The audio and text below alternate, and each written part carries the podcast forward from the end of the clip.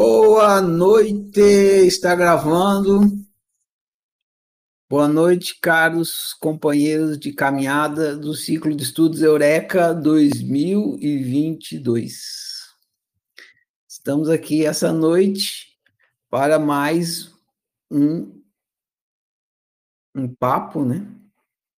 Uma conversa, um estudo, uma reflexão sobre o livro Quatrolência. Ah, deixa eu parar aqui. A lista de presença está lá no grupo da tarefa já. Por favor, marquem lá a presença de vocês. Vocês colocaram perguntas também no grupo da tarefa de domingo e hoje. Então, seguindo aqui a pedagogia das perguntas, eu vou chamando o dono da pergunta e vou responder cada uma das perguntas que vocês colocaram lá. E conforme for uh, respondendo as perguntas, vocês fiquem à vontade para perguntar mais alguma coisa se não ficou claro, qualquer questão que vocês quiserem colocar junto com a pergunta do colega. Então, não é porque é do colega que você não pode entrar na conversa também, fica à vontade. Só levantar a mão e a gente conversa. Quero dizer para vocês que eu tenho tomado algumas liberdades com as perguntas, com a elaboração das perguntas, sem perder a intenção da pergunta de vocês, porque quem vai ler essas perguntas, é, uma vez que tiver publicado no site, vai ser as turmas que vão vir nos próximos ciclos de estudos, pessoas que vão ler o livro daqui para frente e tal. Então, eu estou alterando, às vezes, as, as perguntas para o próximo leitor ficar mais, ficar melhor para o próximo leitor. E, às vezes, vocês vão ver que eu fiz isso algumas vezes, eu espichei a conversa. Ou seja, eu coloquei mais pergunta dentro da pergunta e vocês mesmos não tinham feito. Então eu olhei assim e falei, ó, dá para espichar mais a conversa para acrescentar mais alguma coisa, algum entendimento, reflexão. Aí eu coloco mais perguntas dentro da pergunta que vocês fizeram na tarefa. Não foi vocês que fizeram, fui eu mesmo que fiz, mas quem lê não vai saber, o que importa é que está ali na sequência lógica de estudo e tal. Então, vocês vendo isso acontecer, não estranhem. É, eu estou fazendo isso, e vocês sabem agora por que, que eu estou fazendo. Está explicado. Bom demais? Então vamos lá. Eu vou abrir aqui, começar a, pela primeira pergunta. Na hora que eu abrir a janela aqui, como ela é branca, ela vai dar uma luz no meu rosto aqui que vai refletir no óculos, então não tem jeito aí, tá vendo? Aliás, deixa eu ver se tem um jeito aqui.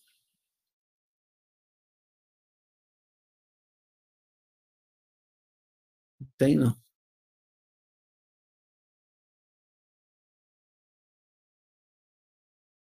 Bom, em outro momento eu vejo isso. Talvez tenha um jeito de fazer aquelas telas escuras, né? Mas enfim. Cadê? Não, tem bastante, hein? Ah, não, não é isso tudo não. Começa aqui, ó. Então vamos começar a nossa conversa aqui. A primeira pergunta meio que está na sequência hoje do que você, de quem que vocês postaram. Primeira pergunta é da Carol. Tá aí, Carol? Se tiver, levanta a mão. E aí você já pode fazer sua réplica, interagir comigo. Então. Deixa eu ver. Estou te vendo. Tá aqui, ó. Tá me ouvindo aí, Carol? Carol tá, mas não tá. Muito bem, como a pergunta dela é a primeira, eu vou começar por essa, né? Vou deixa eu dá para pular, porque depois ela vai perguntar um monte de coisa. eu já vou ter falado.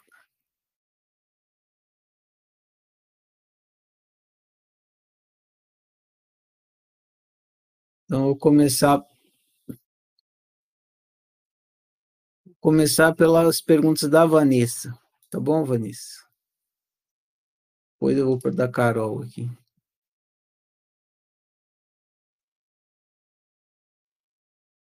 Boa noite, Vanessa. Como está você? Boa noite, Ferrari. Estou bem. Boa noite, pessoal. Bom saber. Que bom. Só per primeira pergunta, Vanessa. Eu coloquei o seguinte enunciado. Se tudo que faço interfere no outro, como ser autoísta sem ser outroísta. Confere? Mais ou menos isso? Sim. Errei enunciado aqui, deixa eu fazer uma correção.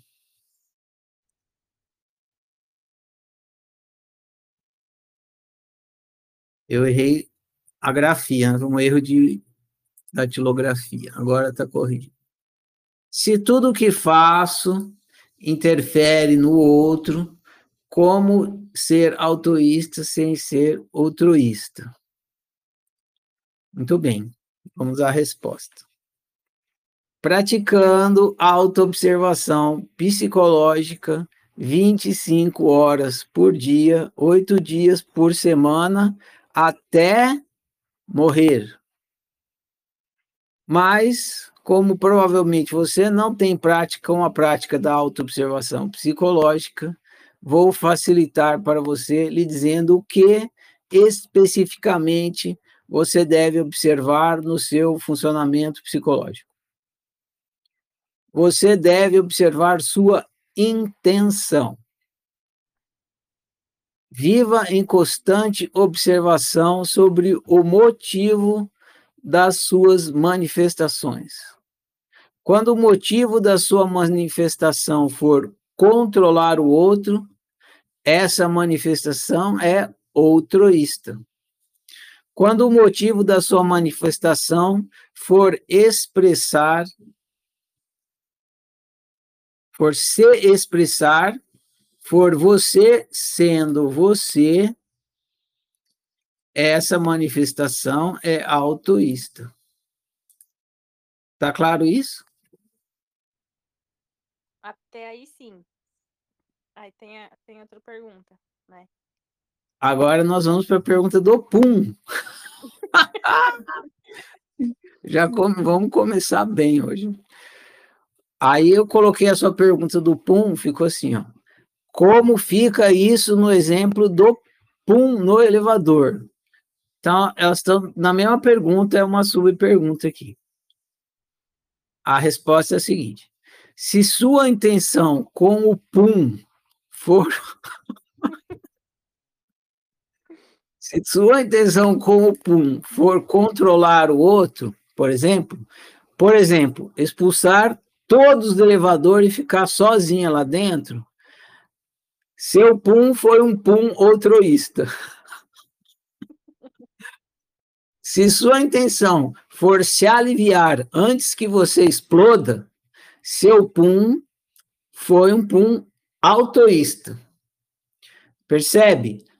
Quem olha de fora não tem como saber se sua manifestação é outroísta ou autoísta, pois quem olha de fora não tem acesso à sua intenção.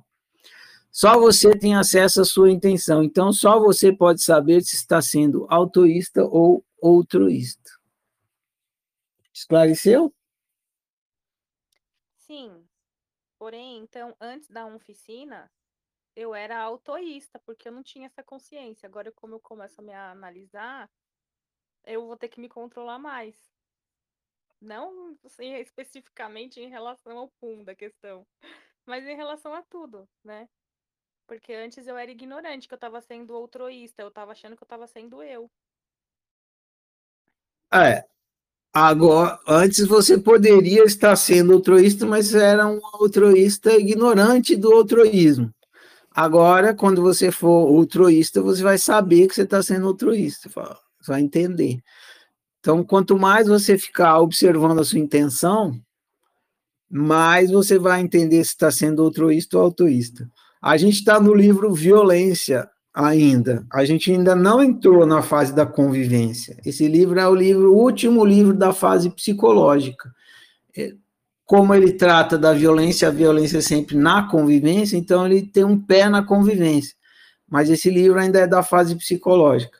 Agora, a partir de amanhã, a gente vai entrar na fase da convivência. E daí vai ficar mais claro o que acontece na convivência.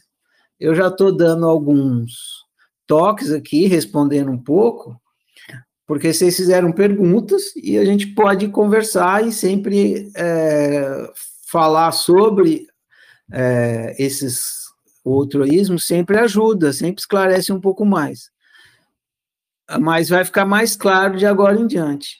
E, de fato, toda a questão do altruísmo, eu já coloquei aqui, vocês vão ver cada vez mais, ela tem a ver com a questão do controle. Por isso que eu coloquei aqui, ó.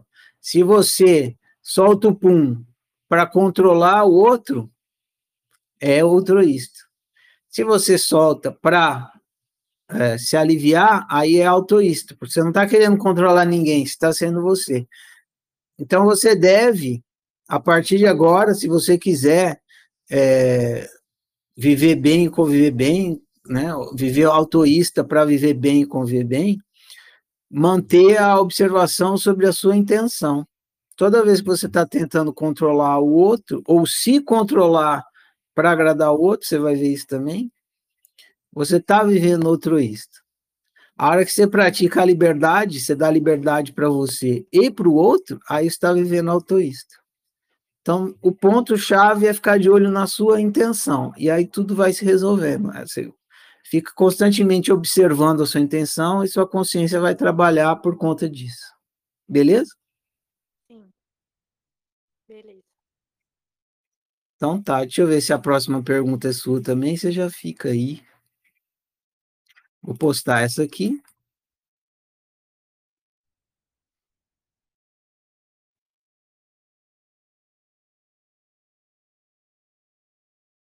Isso. Vamos ver a próxima.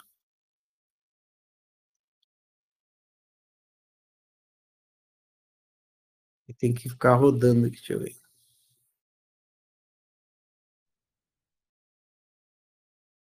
Acho que é, né? Você perguntou da fuga. Uhum.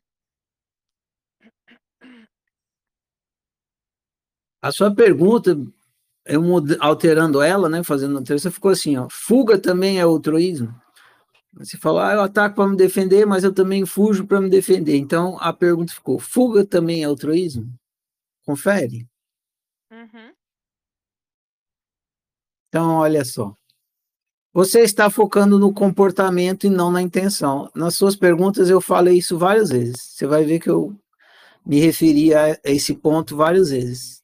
Acho que tem a, a do a do a, a pergunta do como é o nome do cara lá? Do psicopata. O quê? Do psicopata, também é isso. Então, tem, tem a, é muito, até o comportamento tem a intenção, a intenção ela está por trás do comportamento.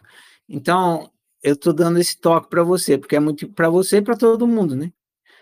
Porque é muito importante isso. Você está focando no comportamento e não na intenção.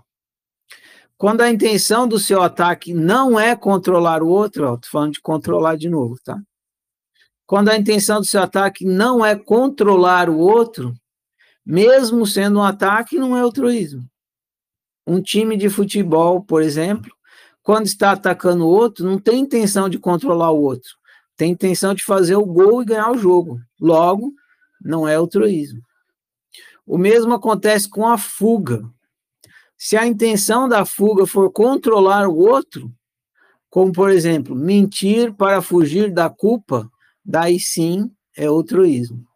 Se a intenção da fuga for controlar, não for controlar o outro, como por exemplo, fugir de um bandido armado, não, é, escrevi errado. Daí não é altruísmo. Tem que corrigir aqui. Esclareceu? Sim. Ah, não, escrevi certo e li errado. Então é isso. O segredo todo para você saber se você está vivendo altruísta ou não é você ficar vigilante sobre a sua intenção para identificar se você está tentando executar uma estratégia de controle do outro ou de si mesmo para depois vocês vão ver mais, a gente se controla também para controlar o outro. E aí sim está sendo altruísta. Posso te falar qual foi a intenção com essa pergunta? Porque foi. Pode, assim, claro. Quando eu pensei nessa questão da fuga, foi assim: é, a violência pode ser qual, em qualquer uma das quatro unicidades, né?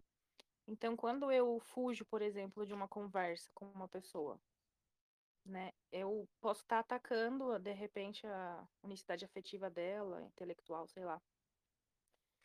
Então, é, nova, peraí, faz um pause aí. Hum. Você não tem como saber nada sobre o outro, você entende isso, Vanessa? Uhum.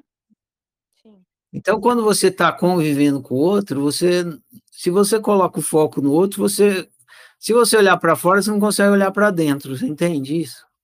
Uhum. Então, em vez de ficar olhando para o outro na convivência, olha para você, é isso que eu estou te falando, olha para a sua intenção. Você está convivendo com o outro. O que, que você pode saber dessa convivência? Qual é a sua intenção nessa convivência? E a do outro? Você não tem como saber. Tá. Dito isso, continua o que você está falando. Não, é porque eu queria saber isso. Se, por exemplo, se, eu, se a minha escolha é não conversar, se eu vou estar tá sendo altruísta, né? Violentando. Você tem que você olha para a opção e você pergunta assim: qual é minha intenção com essa opção? Uhum. E aí você responde a pergunta. A minha intenção com essa opção é, é controlar o outro. Então, é uma opção altruísta. A minha intenção com essa opção é fazer o que eu acho que é melhor para mim. Então, essa intenção é altruísta, entendeu? Entendi. Fica com foco em você, nunca no outro, porque você não tem como saber do outro. Agora, você tem que saber, você tem como saber a sua intenção em relação ao outro. E se a sua intenção em relação ao outro for controlar o outro, você está no altruísmo. Agora, se você está dando liberdade para o outro fazer o que quiser e para você também, aí você está na convivência altruísta. Beleza? Beleza. Isso aí. Quando você estiver no elevador que der vontade de peidar, você se pergunta assim: qual a minha intenção com esse pum? Aí pronto. Aí você vai saber se o seu pum é autoísta ou outro. Agora eu acho que é a do psicopata. É sim. Um psicopata é altruísta ou autoísta? Ficou assim a pergunta. Na bucha, né? Aí eu, na verdade, vou falar a mesma coisa de novo aqui no Para saber isso, você precisa saber da intenção do psicopata. E você não sabe. Por isso, só o psicopata pode saber. Se a intenção da ação de um psicopata for controlar o outro, sim, está sendo altruísta. Se não for controlar o outro, se for se manifestar sendo o que é, então está sendo autoísta. Beleza? Uhum, beleza. Agora eu coloquei. Mas, mas a manifestação autoísta do psicopata pode me violentar, disse o interlocutor, que é você. Eu não sei se foi você que falou, ou eu que acrescentei isso aqui. Mas a manifestação autoísta do psicopata, supondo que seja um psicopata autoísta, pode me violentar. Sim, por isso é preciso ficar consciente que a violência é resultado do estado de ignorância de um indivíduo. Já ouviu a frase de boas intenções o inferno está cheio? É por isso, um ignorante bem intencionado pode fazer um estrago tão grande ou até maior do que um mal intencionado. Esse é o caso de muitos pais e mães. Que pai e mãe querem violentar seus filhos? Nenhum. Mas quantos não fazem isso todos os dias em nome do amor? É o amor. A maioria, se não todos. Você acha que Hitler era mal intencionado? De forma alguma. Hitler queria um mundo melhor, exatamente igual você. Igual Jesus Cristo e todos os super-heróis da Marvel e todos que tem. E qual foi o problema? Porque a boa intenção de Hitler não produziu o paraíso na Terra. Porque de boas intenções o inferno está cheio. Boa intenção não é suficiente para viver e conviver bem. É preciso lucidez. É preciso estar consciente sobre o que é ser humano e como viver bem uma experiência humana. Mesmo com lucidez, é impossível extinguir completamente a violência, mas sem lucidez, daí sem chance sequer de minimizar a violência. Esclareceu? Uhum. Acho que sim. Uhum. Beleza, vou prosseguir. pelo Anderson, não sei se para ele ficou claro que a pergunta do psicopata veio dele. Ficou claro aí, Jorge? Tem alguma pergunta? Se tiver, pode falar. Se qualquer um, de vocês tiver, o Jorge quer falar. Isso aí. É bom ouvir vocês falar, senão fica aqui sozinho. Fala aí, Jorge. Oi, Ferrari, boa noite. Oi, Ferrari, boa noite. Boa. Essa pergunta Essa do psicólogo tá rolando já há um tempão, né? Acho que dá, já. dá uma é. live só sobre isso. Mas é, eu entendi, porque assim, na verdade, eu acho que a gente gasta muito tempo tentando deduzir o que o outro, a intenção do outro, né? Eu acho que esse, essa é a questão que tem que ser sempre relembrada. E é uma tentação, né? Toda vez que a gente aprende algo, é, sempre a gente quer é, aplicar em quem está em volta, sempre esquecendo que a, a função é sempre do de, auto, de se autoconhecer. Então, valeu. É isso aí mesmo. Exatamente. Isso acontece muito no autoconhecimento. As pessoas começam a estudar autoconhecimento, aí descobrem um conceito, outro. Aí, em vez delas pegar aquilo e aplicar em si mesmas, elas começam a usar aquilo para julgar o mundo inteiro. É, em religião também acontece muito isso, né? A pessoa vai lá, aprende um preceito religioso, aí vai lá e começa a usar aquilo para cortar a cabeça do universo inteiro. Às vezes o preceito é até não julgais, né? Que nem tem no cristianismo. Aí a pessoa fala, aí você está julgando, não sei o que, né? Usa o próprio preceito que dá coisa que não é para fazer para fazer a coisa. Então é muito comum isso. E aqui na oficina eu estou sempre relembrando isso. Por isso que eu ponho sempre a coisa do telefone lá para vocês. Trabalha com tudo que a oficina aqui fala, é para você. Por isso que todos os livros estão escritos na primeira pessoa. Você, isso, você aqui, você tem que ler como se o texto estivesse falando com você. Né? Não é não está falando gente, está falando do, do ser humano que você é, da sua experiência. Aplique em você e o outro. O outro não é da sua conta. O outro não é da sua conta. Faz a sua matemática com o que é da sua conta. Valeu, Jorge. Vou prosseguir aqui, então.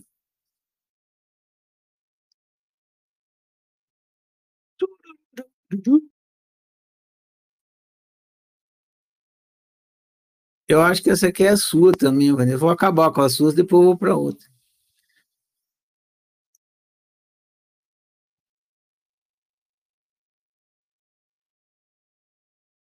Ah, tem que postar as coisas, né?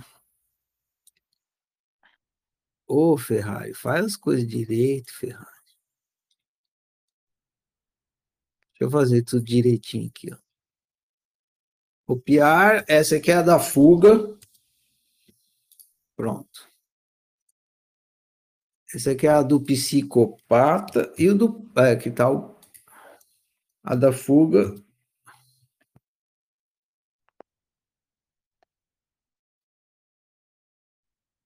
Ah, tem a do Pum. Cadê a do Pum?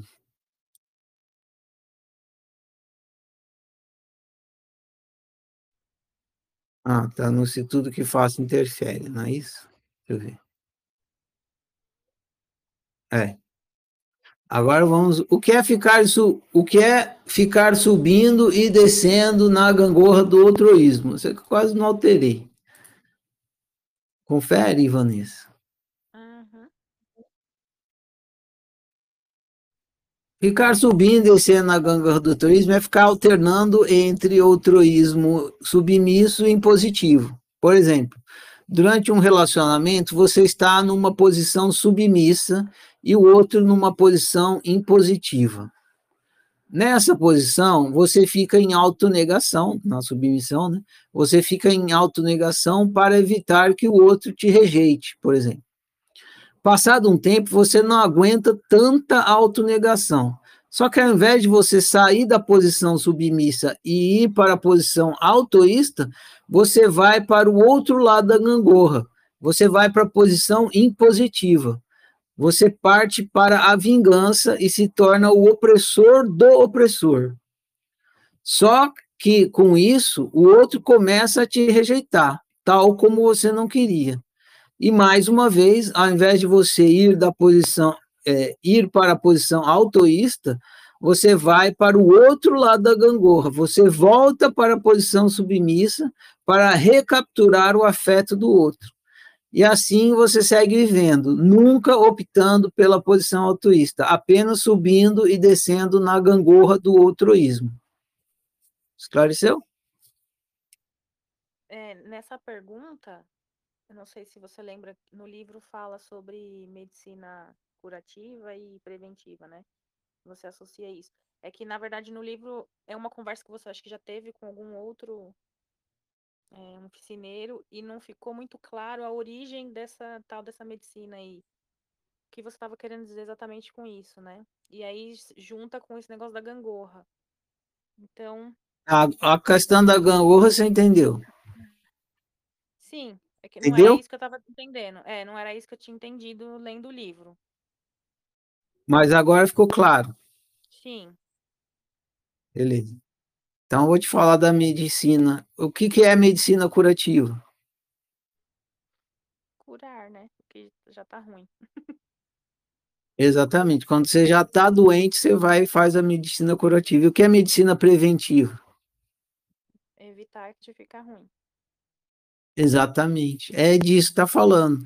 Se você, quando você vai, quando você está no outroísmo, que você já está, não adianta você tentar praticar medicina preventiva. Porque você já está doente, você já está no outroísmo. Então, você tem que praticar a medicina curativa. O que, que é a medicina curativa? É a autoanálise. Aí você pratica a autoanálise para entender por que, que você caiu no outroísmo. Como você foi entrar naquele buraco.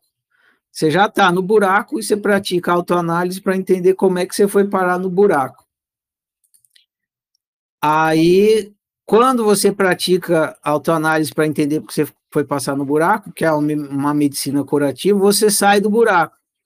Quanto, quanto mais você. Aí você cai de novo, aí você pratica a medicina curativa de novo para sair do buraco. Tá? Mas quanto mais você vai praticando autoanálise para entender por que você cai no buraco, chega uma hora que o buraco está chegando perto, você já não cai mais, porque você já, você já estudou tanto o porquê que você caiu naquele buraco, você já praticou tanta medicina curativa, autoanálise, que você não precisa mais cair no buraco. Então aí virou medicina preventiva, entendeu?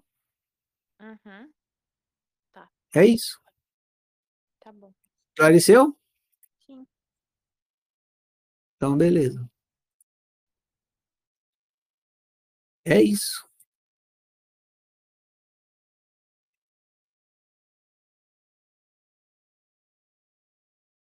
Eu pus essa pergunta, né? Quer ficar subindo e descendo na gangorra do Recife? Atacar para me fugir não serve. Será que essa pergunta é sua também? Acho que é sua também. Atacar para me, pro, me defender não serve para proteger minha unicidade? É sua também, não é, Vanessa? Mas acho até que você já respondeu na primeira. É, mas eu já escrevi a resposta, agora eu vou ler. Vai ser o de novo. Postei. Atacar para me defender não serve para proteger minha necessidade? Em se tratando de ataque psicológico, ó, isso aqui eu estou te dando um ponto de vista diferente para você pensar. Tô falando do ataque psicológico não do, do físico, tá? Em se tratando de um ataque psicológico, não há necessidade de defesa. Pensa nisso. Não há nada que o outro possa fazer para ferir sua unicidade afetiva e racional. Ah, racional não, intelectual. Mudei o termo. Afetiva e intelectual.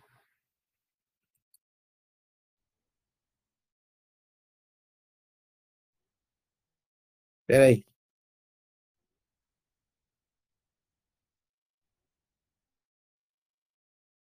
Se eu não corrigir agora, não corrijo nunca mais. Então, não há nada que o outro possa fazer para ferir sua unicidade afetiva e intelectual. Vamos supor que você me ataque psicolo psicologicamente me chamando de feio, que nem eu estava falando ontem. Qual é o problema? Nenhum. Você me chamou de feio, só isso. Eu não preciso me ofender, me defender do seu ataque. Eu sou o que sou e não tenho como deixar de ser. Quando você me chama de feio, eu não deixo de ser o que sou. Se você me chamar de bonito, também não deixo de ser o que sou. Então, qual a necessidade de me defender? Nenhuma. Mas se eu quiser que você me considere bonito, daí sim tenho que me defender. Mas só vou me defender para por aceitar o rótulo de feio que você grudou em mim e tentar manipular você para que troque esse rótulo de feio para bonito. Esclareceu? Uhum. Bem legal. Interessante. Então é isso, a gente não precisa se defender. Por isso, quando você estiver atacando e você se perguntar assim, estou tentando defender o quê?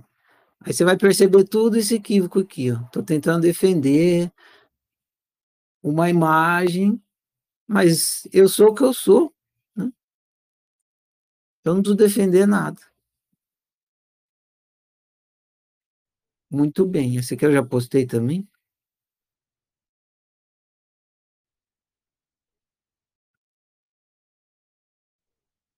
Para pum, puru, pum. Agora eu acho que acabaram as suas perguntas. Ah, o Jorge tem uma pergunta aqui. Quer falar? Pode falar, Jorge.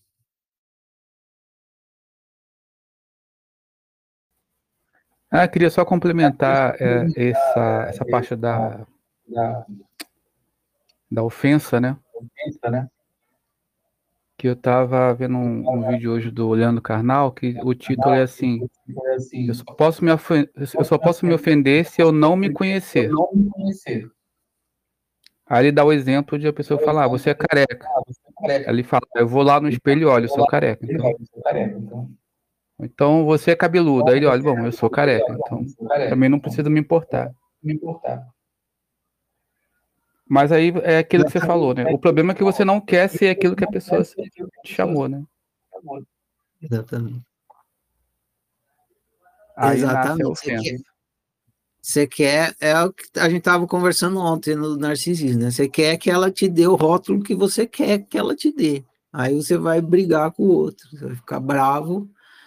Na, você vai ficar bravo na tentativa de tentar controlar o outro, para que ele é, troque o rótulo. Aí, aí, você caiu no jogo do controle, na armadilha do altruísmo. Agora, você entender que, vo, que você é você é mais simples ainda, né, do que o outro falar que você é careca. Mas é que tem a ver, né? Se você é careca, você é careca. É isso que você é. Então, se a gente entender que você é você, independente do rótulo que o outro grude em você, não tem por que ficar se defendendo do rótulo que os outros grudem em você. É tipo apelido pegar ou não pegar. Quanto mais P da vida a pessoa fica, mais o apelido pega. É, porque a pessoa não quer, não é? Ela quer controlar o outro, aí o outro percebe que, que tá querendo ele falar, ah, né, então vou controlar ele. Tem uma frase na oficina que eu gosto muito. Deixa eu ver se eu encontro ela aqui. É um cabo de guerra que a gente vive, um querendo controlar o outro. Daqui uns dias a gente vai, só vai falar disso, né? A partir de amanhã, jogo do controle. É, Aí você, o outro quer te controlar dando um apelido.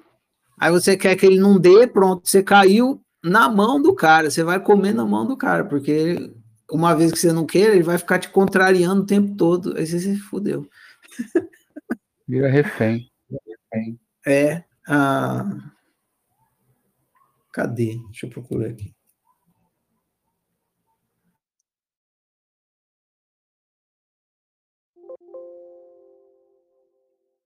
Ah, não encontrei. Eu vou falar de memória.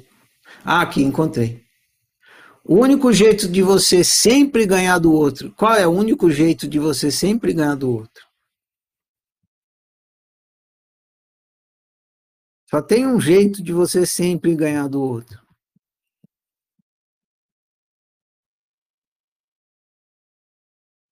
O único jeito de você sempre ganhar do outro é sendo sempre você. Ah, eu ia falar isso. Porque o outro, a única coisa que o outro não consegue é ser você. Ninguém consegue ser você, nenhum outro. Então, se você quiser ganhar do outro, é fácil, seja sempre você. Pronto, você ganhou. Agora não, você quer que o outro te considere, e você come na mão do outro. Você deixa de ser você para ficar comendo na mão do outro. Ah, muito bem. Vamos prosseguir aqui, então. Carol, a sua pergunta eu pulei porque você não estava aí, mas agora parece que você chegou já, né? Sua primeira pergunta. Está me ouvindo, Carol, agora? Levanta a mão aí se estiver. Muito bem. Pronto, Carol, tá liberado. Vou ler a sua pergunta. Ela era a primeira, mas eu te chamei, você não estava, eu pulei ela. Beleza, tô aqui agora. Eu pulei porque ela é extensa e depois você ia ler e ia, se fosse questionar, já tinha passado. Ah, tá, já sei. Tirei. Subindo e descendo, já foi? Atacar, defender, isso. A próxima da. Então vai. Sua primeira pergunta aqui é sobre educar criança. Como educar uma criança para ser, para é, como educar uma criança sem ser altruísta em positivo. Confere? Confere. Tá preparada? Tô. Já comprei o capacete reforçado para essa noite. Então tá. Então vamos lá. Queria abrir com essa, mas então não deu. Então vai agora. Como educar, como educar uma criança sem ser altruísta e positivo? Resposta: não educando. Educação é o nome politicamente correto do altruísmo impositivo. Educar uma criança, no sentido de programá-la para seguir seus valores e crenças, não é diferente de domesticar um cachorro. Você bate palma e a criança rola no chão. Você subir e a criança fica em pé. Você balança a cabeça para a direita e a criança pula. E assim por diante. Então, se você não quer ser altruísta e positivo com uma criança, nem com ninguém, desista da educação. Tentar resolver a violência através da educação é igual tentar apagar fogo jogando gasolina. Dito isso, vamos supor que você queira. É, entendeu isso? Sim. Entendi. Só não sei qual seria, se existe uma alternativa saudável, né? Mas entendi. Faz todo sentido. Dito isso, vamos supor que você queira ensinar uma criança a falar russo. Essa resposta aqui tem a ver com a, com a última que você fez lá. Eu vou responder no fim a última também. Mas já presta atenção, porque ela é quase que a mesma resposta, tá? Qual a última que está lá? Dito isto, vamos supor que você queira ensinar uma criança a falar russo. O que é necessário, fundamental e imprescindível para que você, para que isso seja possível? Me diga. Que eu saiba falar russo. Exatamente o que está escrito aqui. Eu preciso saber falar russo. Exato. Como você pode ensinar algo que você mesmo não sabe o que é e nem sabe fazer? Impossível. Então, como você pode ensinar uma criança a viver e conviver bem se você mesmo não sabe o que é isso e não sabe como fazer isso? Impossível também.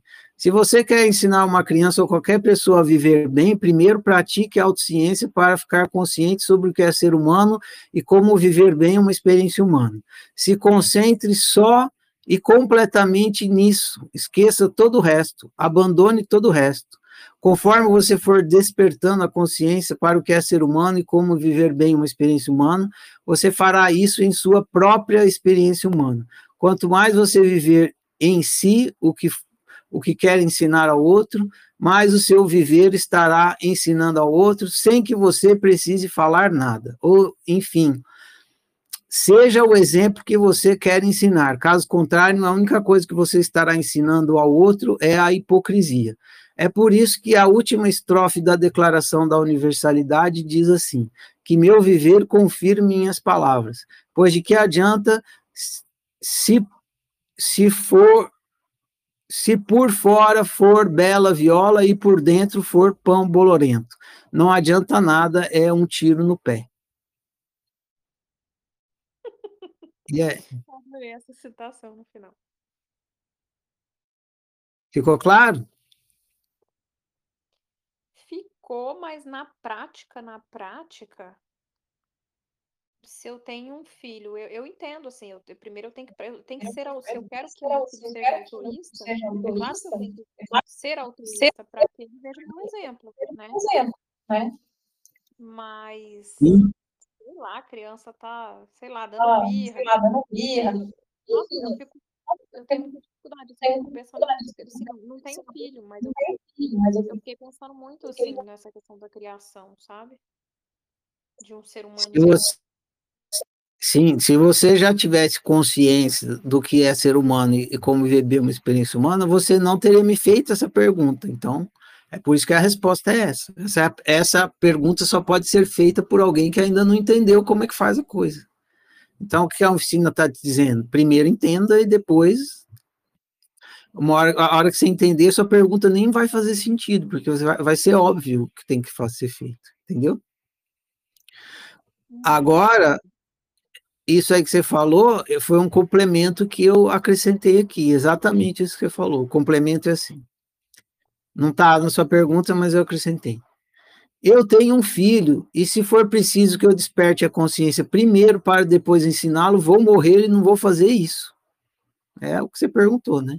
É, exatamente. Aí, sim, provavelmente você irá morrer e não irá conseguir ensinar seu filho a viver bem, pois você mesmo não despertou para isso mas você não precisa aprender o alfabeto inteiro do bem viver para começar a servir de exemplo. Se você pratica autociência, aprende a letra A e executa a letra A, você já estará servindo de exemplo aos outros para a aprendizagem da letra A. Daí você pratica mais autociência para aprender a letra B e assim por diante. Até qual letra você servirá de exemplo para o seu filho antes de morrer, eu não sei, mas com certeza, se você não praticar, não terá nada para ensinar. Muito bom. Esclareceu? Respondeu? Sim, sim. Então tá bom. Doeu a cabeça aí? Doeu não. Então tá Acho bom. que a última vai doer mais. Não, mas eu já tô, eu já, eu já tô Tô me preparando. Então tá bom. Vamos prosseguir aqui. Eu, essa era a primeira pergunta, vai ficar aqui, sei lá qual que é a quinta agora.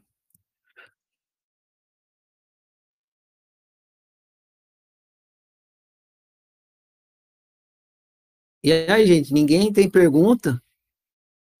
Tá tudo claro aí? Vanessa tem uma pergunta aqui. Pode falar, Vanessa.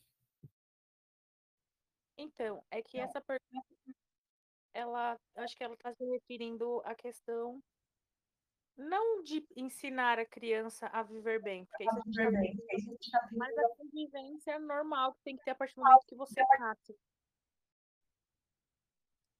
Aprende, Aprende a ver, porque é o tempo inteiro com outras pessoas. Como que eu posso explicar para você? Você tá entendendo? Não, você vai viver mal. Você vai viver mal. E se você não continu... se você não praticar a autociência e produzir autoconhecimento, você vai continuar vivendo mal. É isso que a oficina está te dizendo aqui. Sim. Ah, mas eu estou vivendo mal, o que, que eu faço?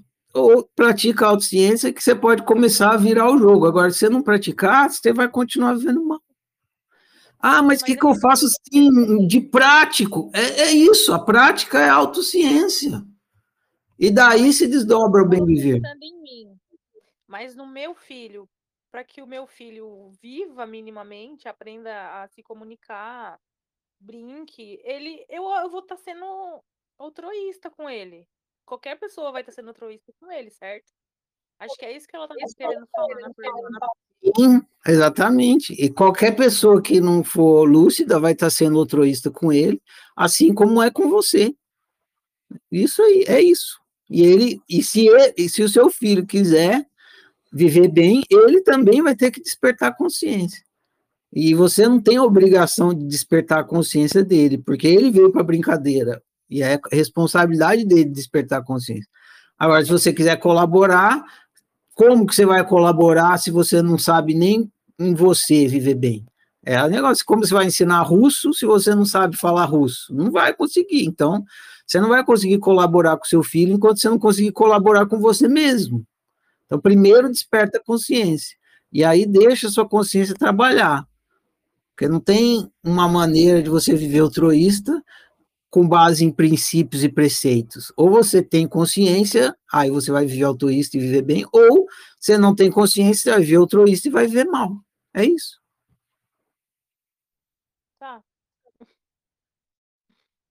É que acho que a intenção era pensar assim, como que eu, eu quero colocar um filho no mundo, mas eu não quero que ele passe por isso, né? Passe por isso, né?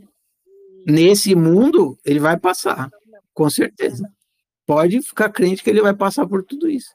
E se ele vier para cá, é porque ele quer passar, porque esse mundo é para isso.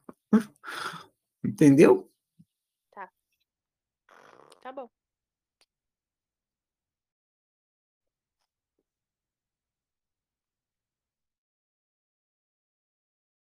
Deixa eu ver a próxima pergunta aqui.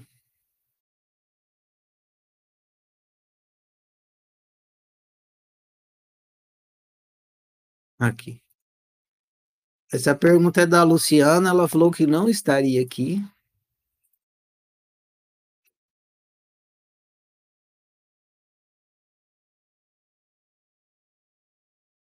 Uma coisa que vocês devem estar, deveriam estar se conscientizando nesse momento do nosso ciclo de estudos é que a culpa é de vocês.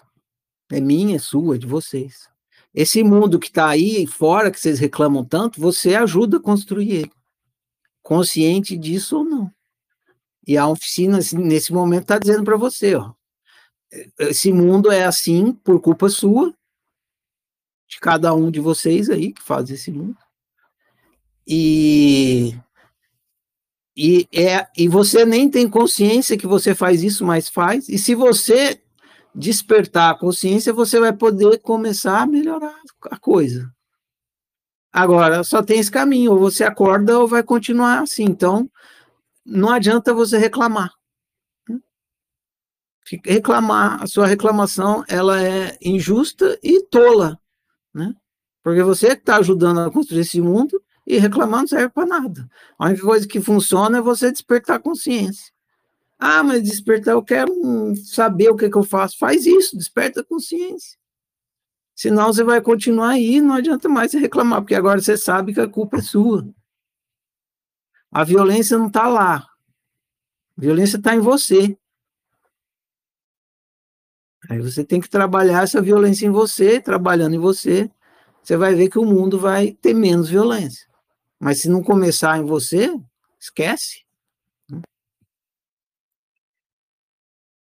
Para uma boa convivência, é preciso se submeter à vontade do outro? Pergunta da Luciana.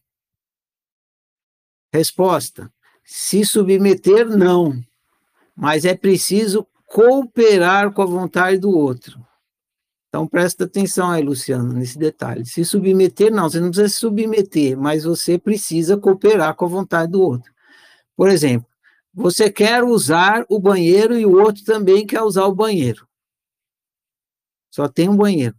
Não dá para vocês dois sentarem na mesma privada ao mesmo tempo. Um precisa esperar o outro. Um precisa esperar o outro. Vamos supor que você decida esperar. Você não se submeteu à vontade do outro. Você está cooperando com a vontade do outro. E você não está cooperando em benefício apenas do outro, mas em benefício próprio.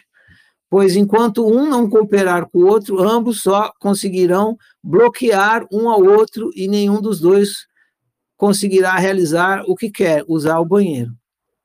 Essa foi a descoberta de John Nash, conhecida como equilíbrio de Nash. A melhor opção é a colaboração, pois, a colabora... pois com colaboração todos têm seus desejos realizados. Beleza? Alguém tem alguma dúvida ou pergunta sobre isso? Não? Então vamos continuar aqui.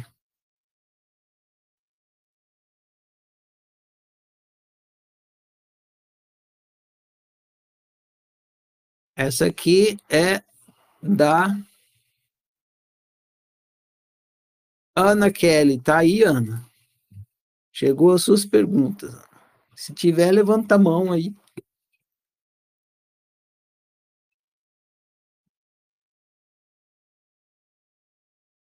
Não tô te vendo, Ana Kelly. Então, acho que a Ana nem tá aqui, né? Vou então responder as perguntas dela aqui. Como conviver bem sem violentar o outro? É a pergunta da Ana Kelly.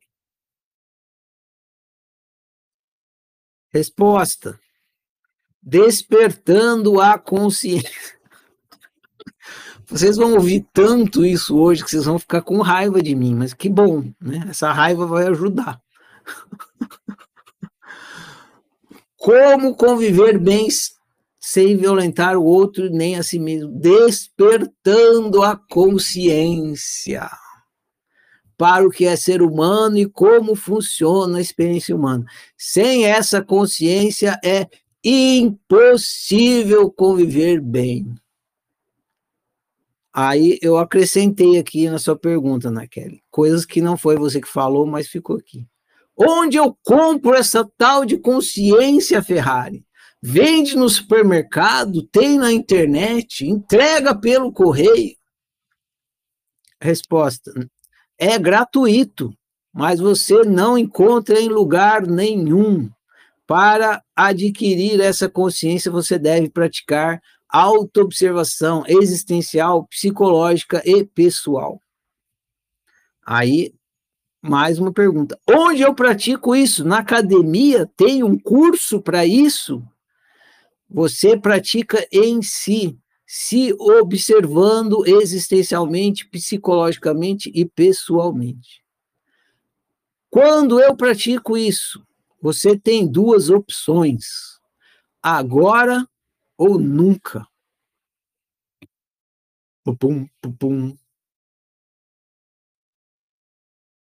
Alguém quer perguntar alguma coisa? Não? Carol.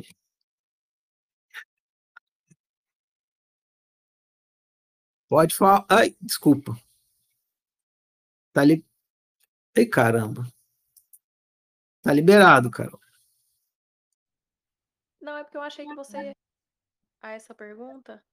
Impossível.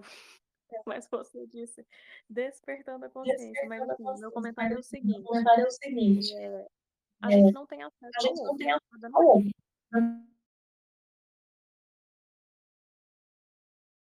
Tá me ouvindo? Tá me ouvindo? Você falou, a gente não tem acesso ao outro e depois não ouvi mais. Ah, tá. É porque tava dando um eco. É, como a gente não tem acesso ao outro, é impossível eu, eu viver bem sem violentar o outro, porque eu sendo eu, algum momento alguém vai se sentir violentado intelectual, sensorialmente, é, afetivamente. Só que eu tô aqui só sendo eu, de boas, na lagoa. Então, assim, não tem- problema dele. Ele vai, ele que, ele que lute, ele que trabalhe a autoconsciência dele, eu tô aqui trabalhando a minha. Não é isso? Essa é a sua penúltima pergunta. É melhor você esperar chegar lá. Aquela da fila do banco. É exatamente isso. Beleza.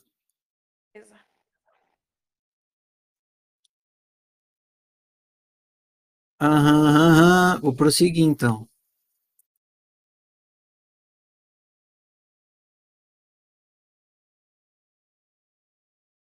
Essa aqui também é a Dana Kelly.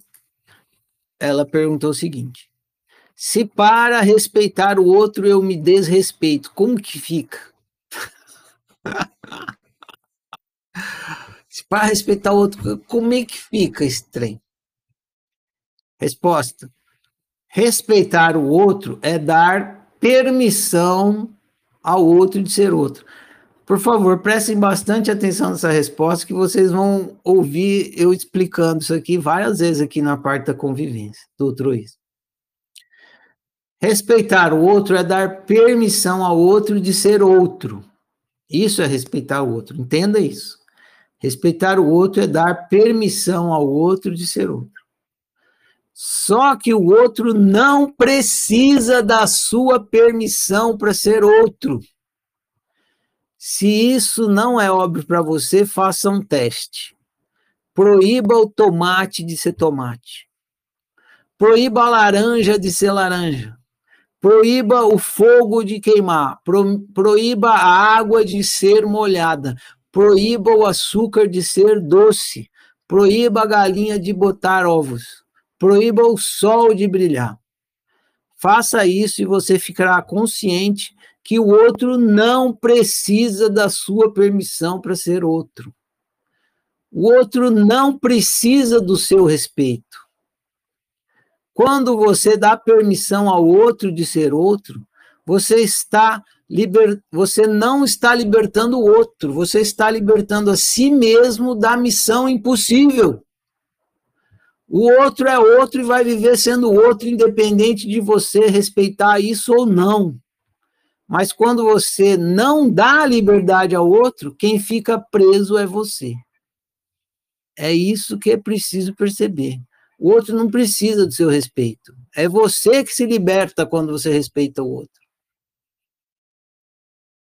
Então, reflita profundamente sobre isso. É igual ao perdão, né? Na hora que você perdoa o outro, o outro nem sabia que você estava magoado com ele. Quem se liberta é você.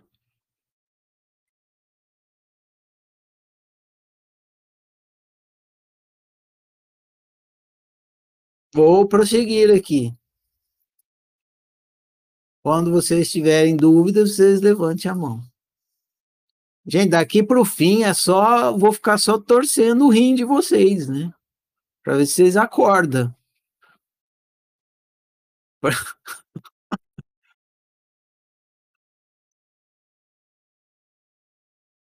Pode falar, Jorge, está liberado.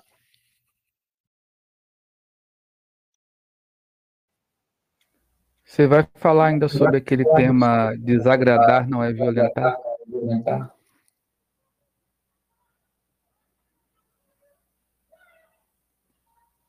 Eu vou falar no fim um pouco, sim, mas se você quiser falar alguma coisa ou perguntar. Não, porque eu não queria que passasse direto, né? Já que às vezes o pessoal pode esquecer. Acho que é importante. Acho que é importante.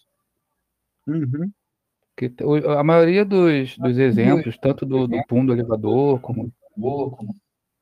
É, eu estava é, até em dança das cadeiras, né? Fica dois uma cadeira só.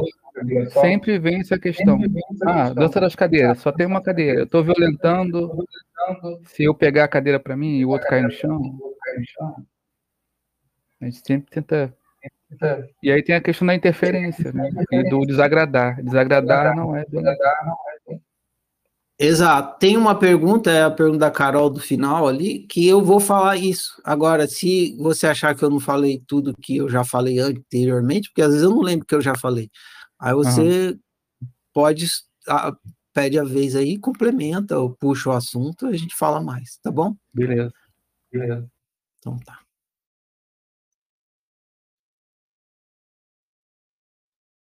Muito bem. A próxima pergunta também é da Ana Kelly.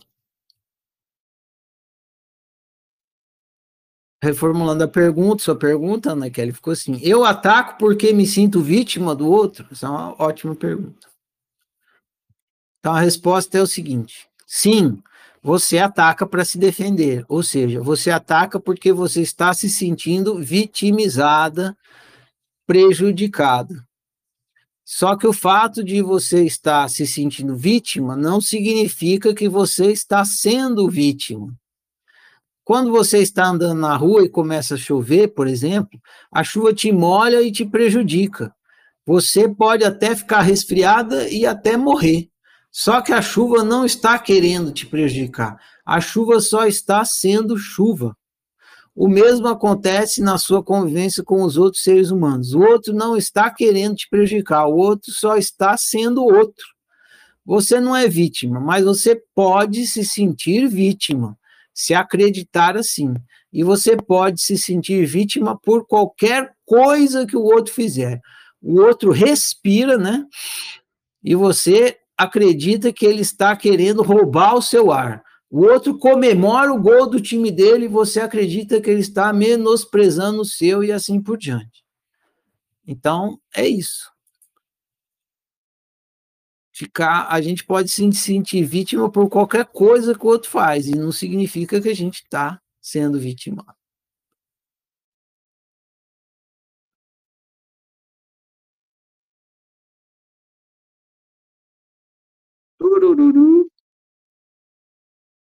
Pronto, mais um aqui. Aham. Essa aqui é da Ana Kelly também, é engraçado, é legal essa aqui. Eu vou responder porque ela vai querer saber, né? E pode ser útil.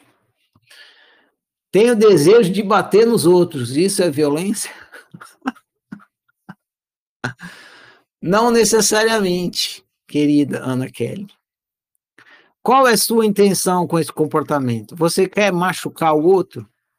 Se sim, então é violência, né? Você quer machucar o outro mas pode ser que você expresse afeto através de atos físicos. Muitas pessoas fazem isso. Expressam afeto beliscando o outro, mordendo, etc. Vocês devem conhecer gente que é assim.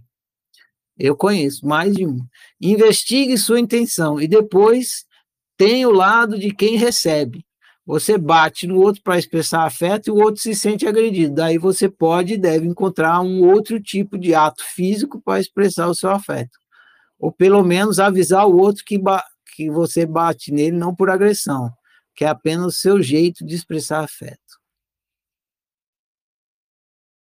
Beleza, Ana? Então, investiga a sua intenção aí.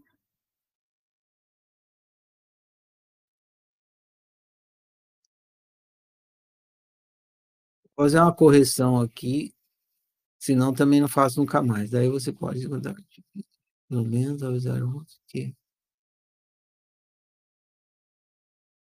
você não bate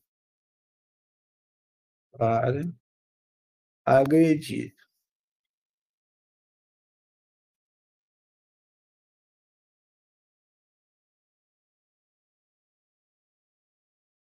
Turururu, foi.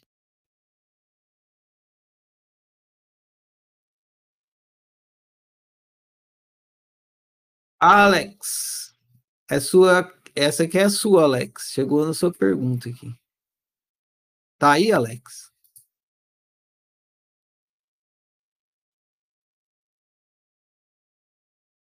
Tá liberado, Alex. E aí, Ferrari, boa noite, beleza?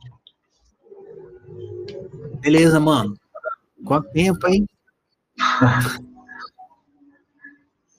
A sua pergunta ficou assim, ó. Eu reformulei ela. Ela ficou. É, Alex, fecha aí a hora que você for falar, você abre, pode ser? Beleza. Tira, tira, tira o ruído que está tendo. Ser altruísta em pensamento também é altruísmo? Se sim, qual é o malefício? Confere? É mais ou menos isso?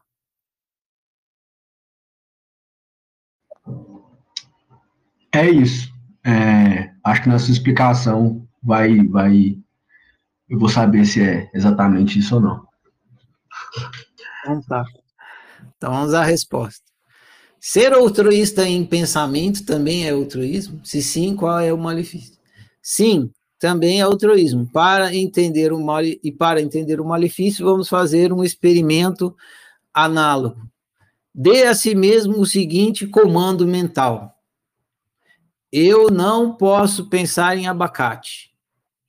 Se logo após esse comando mental você pensar em abacate, repita o mesmo comando eu não posso pensar em abacate. Se após repetir você ainda estiver pensando em abacate, repita novamente e assim por diante. Se você fizer isso a vida inteira, você passará a vida inteira pensando em abacate. Se você passar a vida inteira pensando em abacate, quando terá a oportunidade de pensar em si? Nunca. O outro é um abacate. Ó, a boa definição de outro. O outro é um abacate. Quando você é altruísta em pensamento, quando fica tentando muda, mudar o outro na imaginação, tudo que você consegue é ficar pensando no outro. Se você passar a vida inteira pensando no outro, quando terá a oportunidade de pensar em si? Nunca. Esse é o malefício do altruísmo mental. Careceu? Respondeu? Era isso?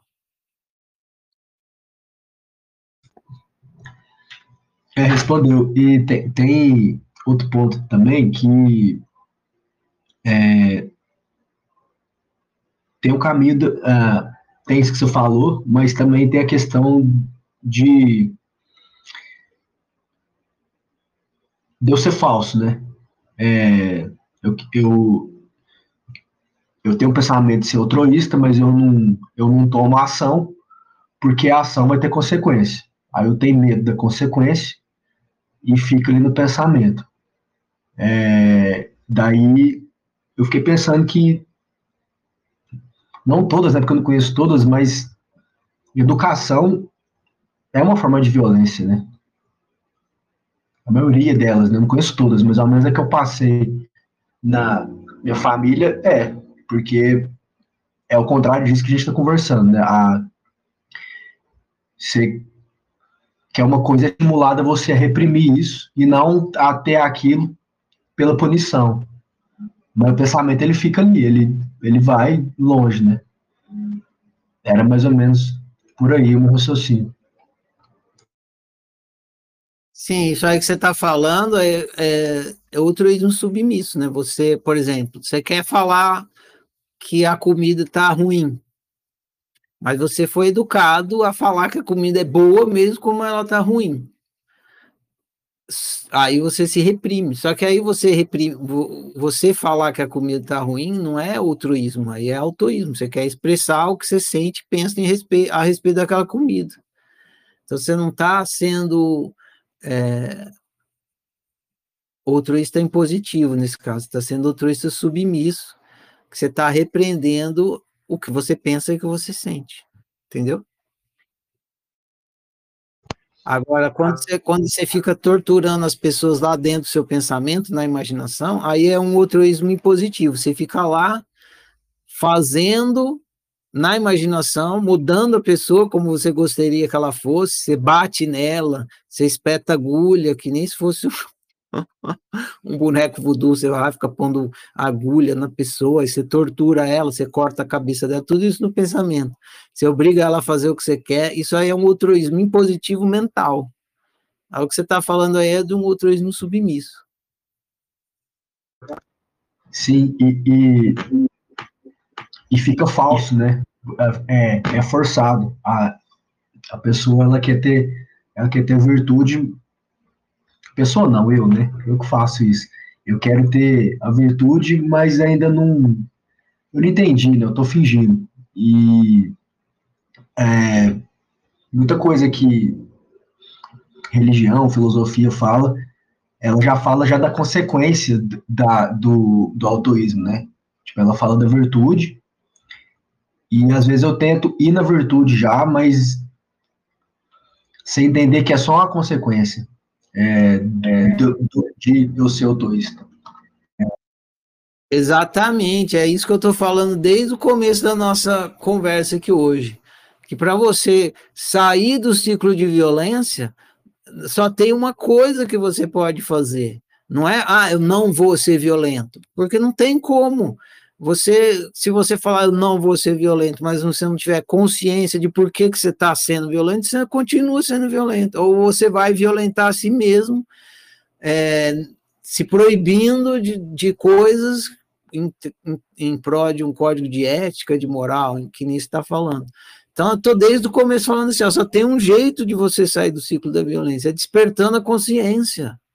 Não tem, não, tem, na, não tem nenhuma, nada que você possa se obrigar a fazer que vai te tirar do ciclo da violência.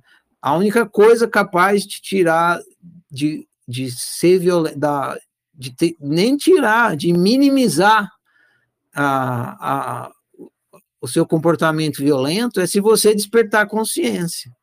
Despertou a consciência, a sua consciência vai te gerar comportamentos menos violentos. Agora, se não despertar a consciência, não tem como simular uma, um comportamento não violento. É impossível. Exatamente isso aí que você falou. Vai ficar falso, vai ser mentiroso, você vai estar tá se impondo coisas, você vai estar tá violentando a si mesmo e vai ser violento do mesmo jeito. E uma hora você vai explodir, porque você vai ficar se violentando, aí você explode, você vai ser violento com o outro, em positivo, e vai. Aquela coisa da gangorra que eu falei na, na, na resposta para a Vanessa lá no comecinho. Massa, era, era isso aí mesmo. Nessa segunda resposta aí ficou mais claro. Valeu. Valeu também pela pergunta. Vê, eu vou massacrar vocês nisso aqui. Que, os, que o caminho é o despertar da consciência, e esse não tem outro, gente.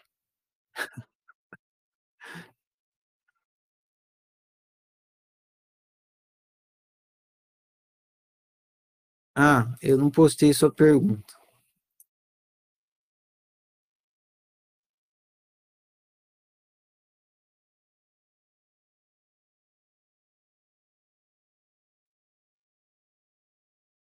Tá acabando aqui. Ah, esse aqui já foi. Falta, falta pouco. Mais um pouquinho de tempo e o que há de vir virá. Carol, agora chegamos na sua duas últimas perguntas, cara. Vou liberar aqui para você falar. Tá liberado, Carol. É agora que eu ponho o capacete? É, agora você põe o capacete. põe o capacete.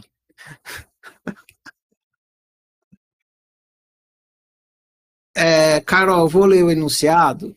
Eu mudei bastante sua pergunta, como eu falei no começo, para que ela fique é, para o próximo leitor se beneficiar da formulação da pergunta. Então, a sua pergunta ficou assim. Você perguntou lá da fila e tal, se deu exemplo, né? Eu deixei a coisa genérica e conceitual. Ficou assim, ó. Minha opção prejudica o outro e a opção do outro me prejudica. Como conviver bem assim? Confere? Beleza, confere. Foi também o que você estava falando agora há pouco, e eu falei, vai chegar nessa pergunta. Então é isso, ó. Por favor, tem a ver com a, o que você também me questionou, Jorge. Então, fiquem aí com a antena ligada, que se, se faltar alguma coisa, se quiser conversar algo mais, a gente estica. É, é, é bom, porque é muito importante isso que essa resposta que está apontando aqui. Minha opção prejudica o outro e o outro prejudica. É, a minha opção prejudica o outro e a opção do outro me prejudica. Como conviver bem assim? Primeiramente, ficando consciente que é exatamente assim que funciona a brincadeira de convivência e não tem como ser diferente. Tem que ficar consciente disso. É exatamente assim que funciona a brincadeira de convivência e não tem como, como ser diferente.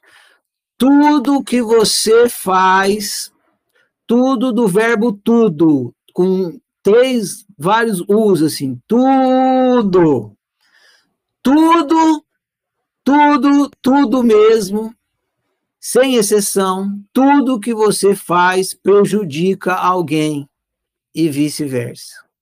Tudo. Tudo que você não faz, aí fala, ah, então tudo que eu faço prejudica, então não vou fazer nada. Então saiba que não adianta. Tudo que você não faz, tudo que você deixa de fazer, também prejudica alguém e vice-versa. Então, ó, tudo que você faz prejudica alguém. Tudo que você não faz prejudica alguém e vice-versa. Se não quer brincar, não desce no play. Entrou na brincadeira da convivência, não tem para onde fugir. Frustrar e ser frustrado, prejudicar e ser prejudicado, desagradar e ser desagradado, contrariar e ser contrariado é inevitável na convivência. Inevitável na convivência. Inevitável na convivência. Tá claro isso? Tá óbvio?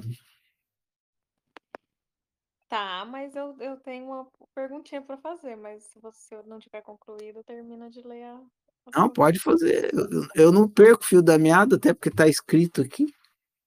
Tá. Não, é, eu entendo. Sempre vai prejudicar. A minha, minha.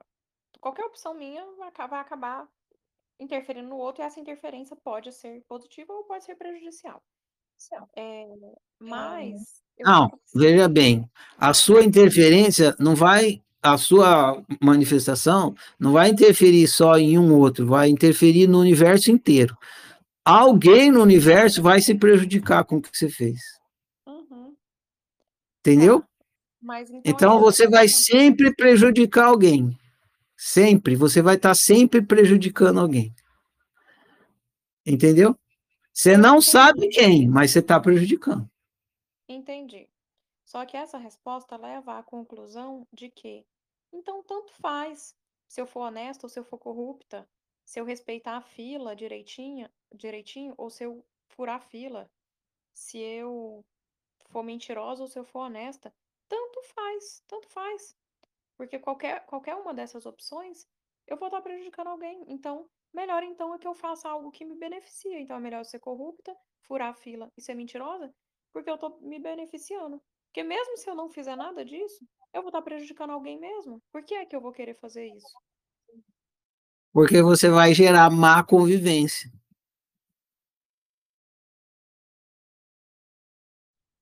Mas e se você gerar. Má convivência? Oi? Prejudicar alguém não gera má convivência? Independentemente você... eu. Não, mas uma coisa é quando você quando você tem intenção de prejudicar a pessoa. Outra coisa é quando você prejudica e não tem intenção. Entendeu? Se, se você vem e me prejudica intencionalmente, você vai gerar em mim um sentimento de vingança. Se você me prejudica e, e que, vai, e, que vai fazer eu querer te prejudicar intencionalmente e vice-versa, a gente vai gerar o ciclo da violência. Agora, se você me prejudica porque você fez uma coisa que acabou me prejudicando, eu não, sim, não quero me vingar de você. Eu entendo que você fez o que você queria. Você não fez para me prejudicar. Aí você não gerou o ciclo de violência. Entendeu? Você corta o ciclo da violência. E aí, cortando, você vai produzir boa convivência.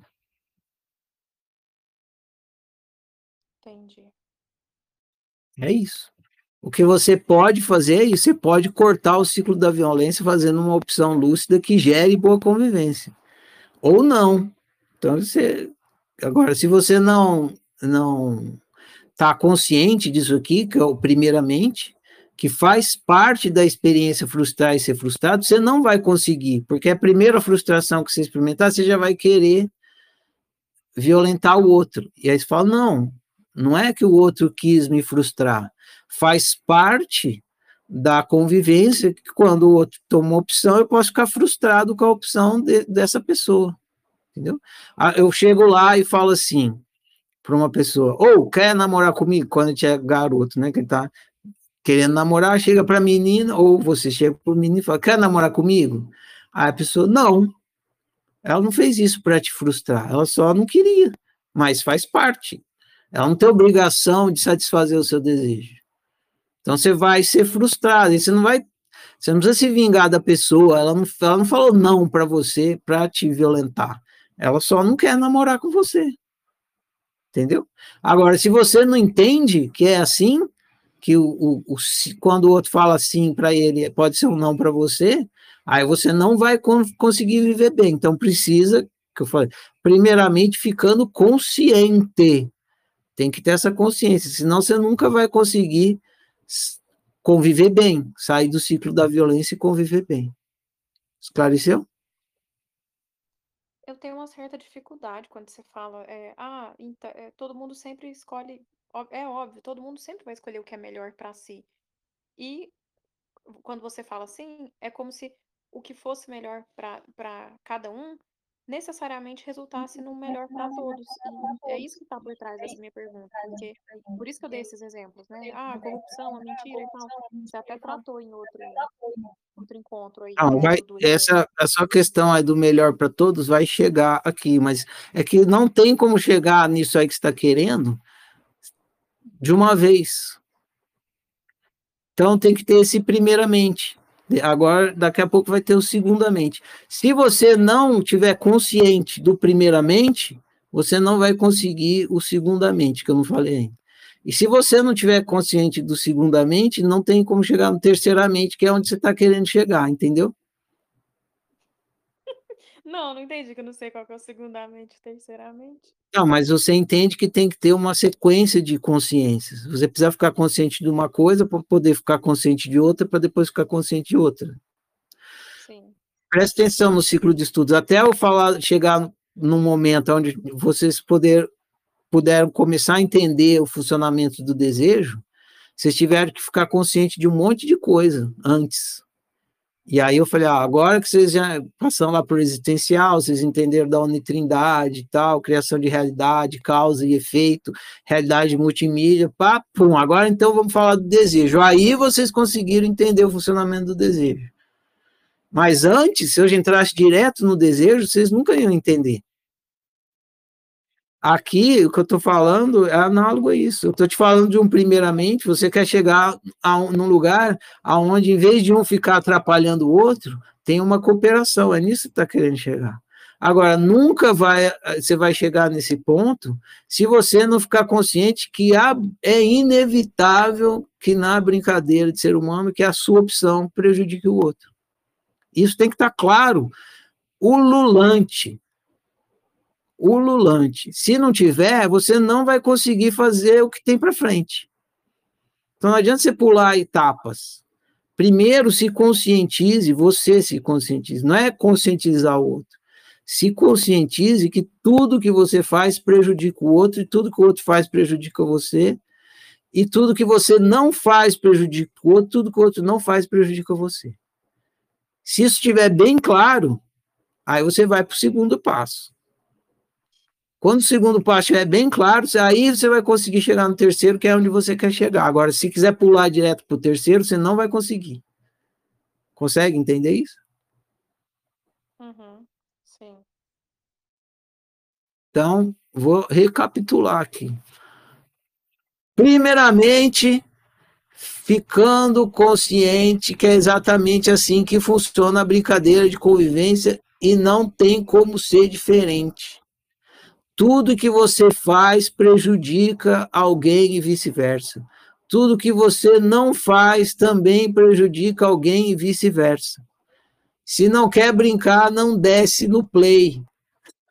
Estou desabatinando aqui. Entrou na brincadeira da convivência, não tem para onde fugir. Frustrar e ser frustrado, prejudicar e ser prejudicado, desagradar e ser desagradado, contrariar e ser contrariado é inevitável, inevitável na convivência. Segundamente, ficando consciente que assim como você não nasceu para satisfazer a expectativa dos outros, os outros também não nasceram para satisfazer as suas. Entendeu isso, Carol?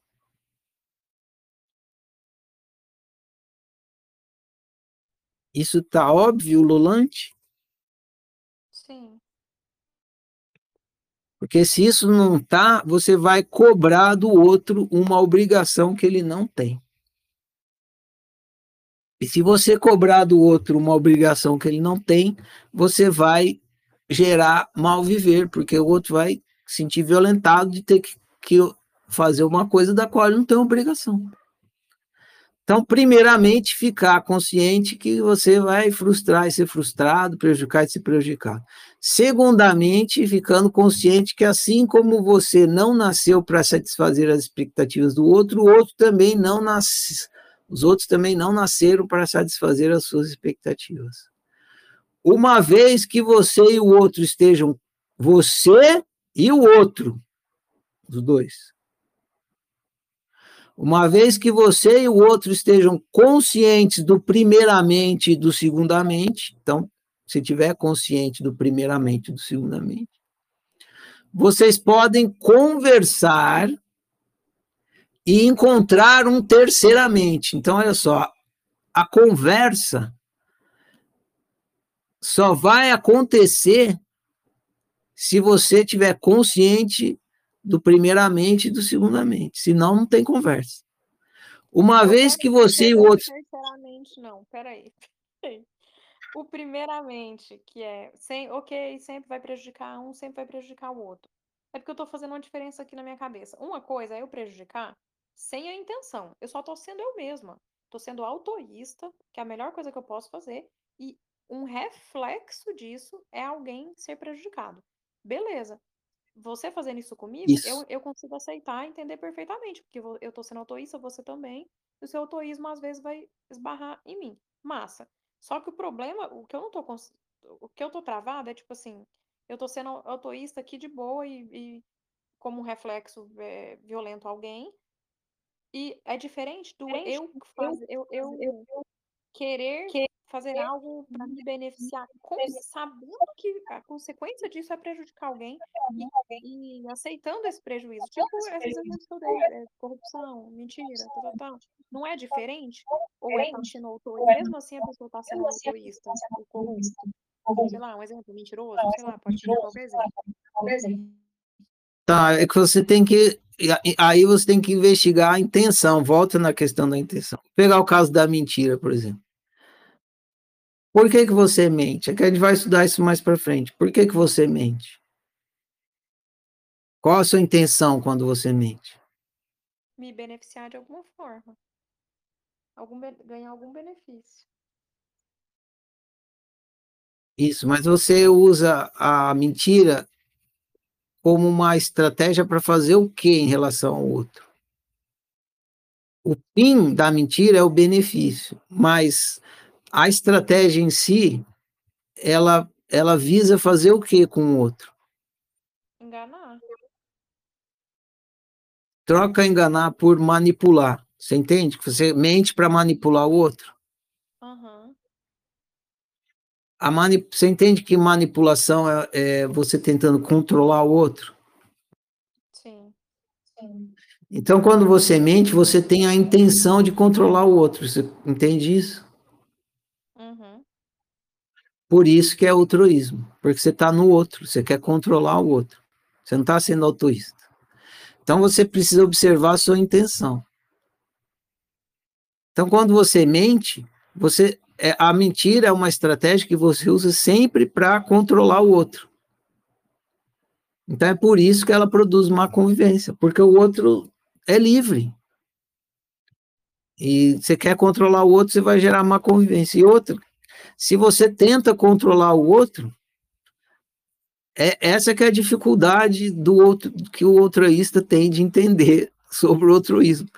O maior prejudicado quando você tenta controlar o outro é você mesmo, não é o outro. Porque se você fica tentando se você fica tentando controlar o outro, você perde a sua vida nesse ofício de tentar controlar o outro. O mentiroso, quando ele mente, a mentira tem perna curta, ele tem que mentir e mentir e rementir e rementir, ele fica preso na mentira. É muito mais fácil ser sincero, honesto. Você não precisa ficar alimentando a mentira. A mentira, ela é antinatural, então você fica alimentando ela. Então, quando você é mentiroso, você você, ah, estou sendo mentiroso, estou prejudicando o outro. Não, está prejudicando, você está prejudicando o outro também, mas você está prejudicando a si mesmo. O pior, o, quem mais se prejudica com a mentira é o mentiroso, que tem que viver nessa escravidão, escravidão de ficar tendo que controlar o outro para ele nunca descobrir a mentira. Isso é um inferno. Entende? Perfeitamente. Estou aqui tentando. Por isso que o foco. Com, com, com, com, a corrupção e com a outra lá, o, o furar fila. É porque isso tudo parece autoísmo, mas do jeito que você está falando, parece que no fundo, no fundo, sempre tem um outroísmo nessa, nesses comportamentos. Não sei se eu estou indo pelo, pela linha de raciocínio certo. Se você quer furar fila e sua intenção é passar rápido, você está sendo autoísta, você não está querendo prejudicar ninguém. Só que você tem que assumir a consequência. Vamos supor que seja crime de morte furar fila. Você fura fila, alguém te pegou, você morre, pronto. Você vai, você vai para cadeira de morte tranquilo. Ai, por que você, eu furei a fila? Pô, mas você sabia que dava, que era condenado à morte? É, eu sabia, mas eu queria rápido, deu mal, agora mata aí. Entendeu? O lance todo é isso. Vocês estão preocupados com o comportamento dos outros. O outro furou a fila. Você tem que perguntar a você. Por que, que você está furando a fila? Não, eu tô, Olha, eu tô me perguntando como você está falando assim, ah, do, que, que o ideal. Eu não gosto dessa palavra, mas assim, a gente está todo mundo aqui aprendendo a ser autoísta, que, que para uma sociedade melhor, não, esse é o erro, Carol. Esse é o erro, Carol. é fazer o que me agrada. Então eu vou furar fila, eu vou ser corrupto, eu vou. Esse é o equívoco, Carol. Não, mas esse é o equívoco. É isso que eu estou tentando combater desde o começo da conversa. Nós não estamos aqui para aprender a ser autoísta. Isso é um equívoco, isso está errado. Não faz isso. Eu não estou aqui para ensinar ninguém a ser autoísta. Não tem, é impossível. Ser altruísta é ser você. Como eu vou ensinar você a ser você? Só você pode se ensinar a ser você. A oficina não ensina ninguém a ser altruísta. Isso está errado. Deixa eu deixar registrado aqui. A oficina não ensina ninguém a ser altruísta, tá bom? Registrado. O que, que a oficina ensina? Como praticar autociência para despertar a consciência e uma vez despertando a consciência, vai resultar num efeito colateral que é o viver autoísta, que ela inventou um nome para a pessoa entender o que, que resulta do despertar da consciência. Mas o que, que a oficina explica? Como praticar a autociência e despertar a consciência, não como viver autoísta. Tá claro isso? Entendi. Uhum. Sim. Então, cada um que sabe de si, cada um, se quem quiser furar fila, que fure, quem quiser ser corrupto, que seja, se isso estiver sendo, enfim, né? Se, se dentro da consciência Não, tá vendo? É exatamente, mas você está no cada um, você é o cada um? Eu sou um. Traz isso, traz para você. Fala assim: se eu quiser furar a fila, eu furo, se eu não quiser, eu não furo, entendeu? Sai do outro, fica em você. Ah, o outro furou a fila, o outro é corrupto. Não, é você. Você fura a fila? Você acha certo furar a fila? Não acho. Mas tá Então não tá fura. Então, no seu eu Matrix, furar a fula é errado. Então não faz isso, porque para você é errado. Pronto. Isso é viver autoísta. E o outro, não é da sua conta. Não é da sua conta. Só que você quer que seja. Por quê? Porque, na verdade, você está sendo altruísta. Você quer ser xerife do outro. É assim. Isso aí eu estava falando a, a semana passada. Isso aí, em psicologia, chama recalque. Você acha errado furar a fila. Mas você quer furar a fila. Aí, o outro fura a fila. Aí você fala, filho da puta. Eu queria, mas não fiz. Por que, que ele fez? Põe ele na cadeira elétrica.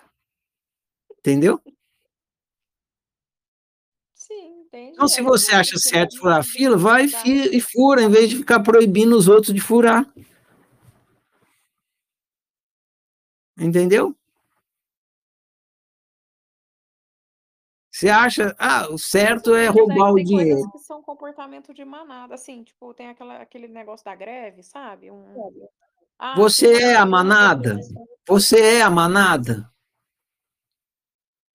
Não, mas eu sou um componente. Então, por que, que você está preocupada com a manada? Você está querendo ser o xerife da manada? Você quer ser o chefe da manada? Você quer dizer como a manada tem que se comportar. E claro que ela terá que se comportar de acordo com o seu gabarito, né? É isso. Sim, de acordo com o gabarito que, que beneficia todo mundo. Não, que beneficia todo mundo, não. Que você acha que é o certo, porque no seu gabarito está escrito que o certo é que tem que beneficiar todo mundo. Então, é o seu gabarito. É isso aí. É o meu gabarito. Então, se não seguir meu gabarito, tá errado.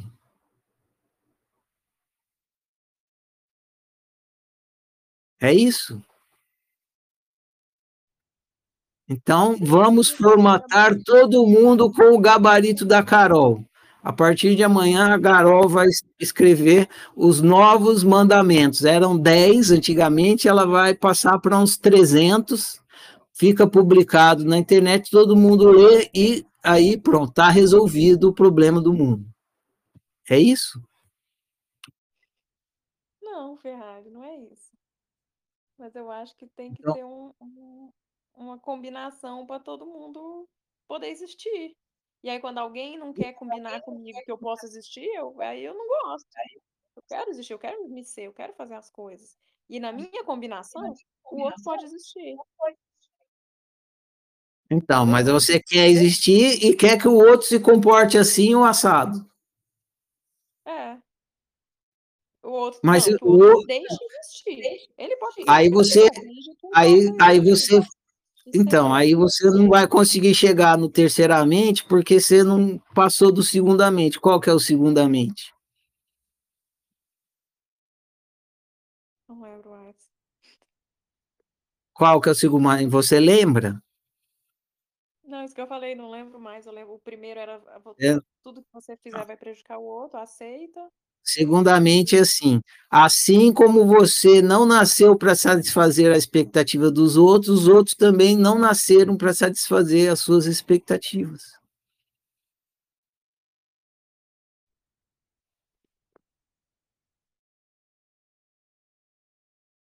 Não é? É, é isso mesmo. Tá óbvio, Lulante? Tá. Não tá. Não tá. Tá, mas eu não quero aceitar, mas tá. Tá dito, mas não tá, não tá no dia a dia, no viver, tem que É, ficar exatamente. É, exatamente. Por isso que eu tô batendo na tecla. A tecla é essa, gente. Vocês reclamam, tá ruim, tá ruim. Vocês estão reclamando, então, por quê? Porque tá ruim, tá. Mas e daí? E daí que a culpa é de vocês. Minha, sua, dele, do outro, é tudo culpa nossa.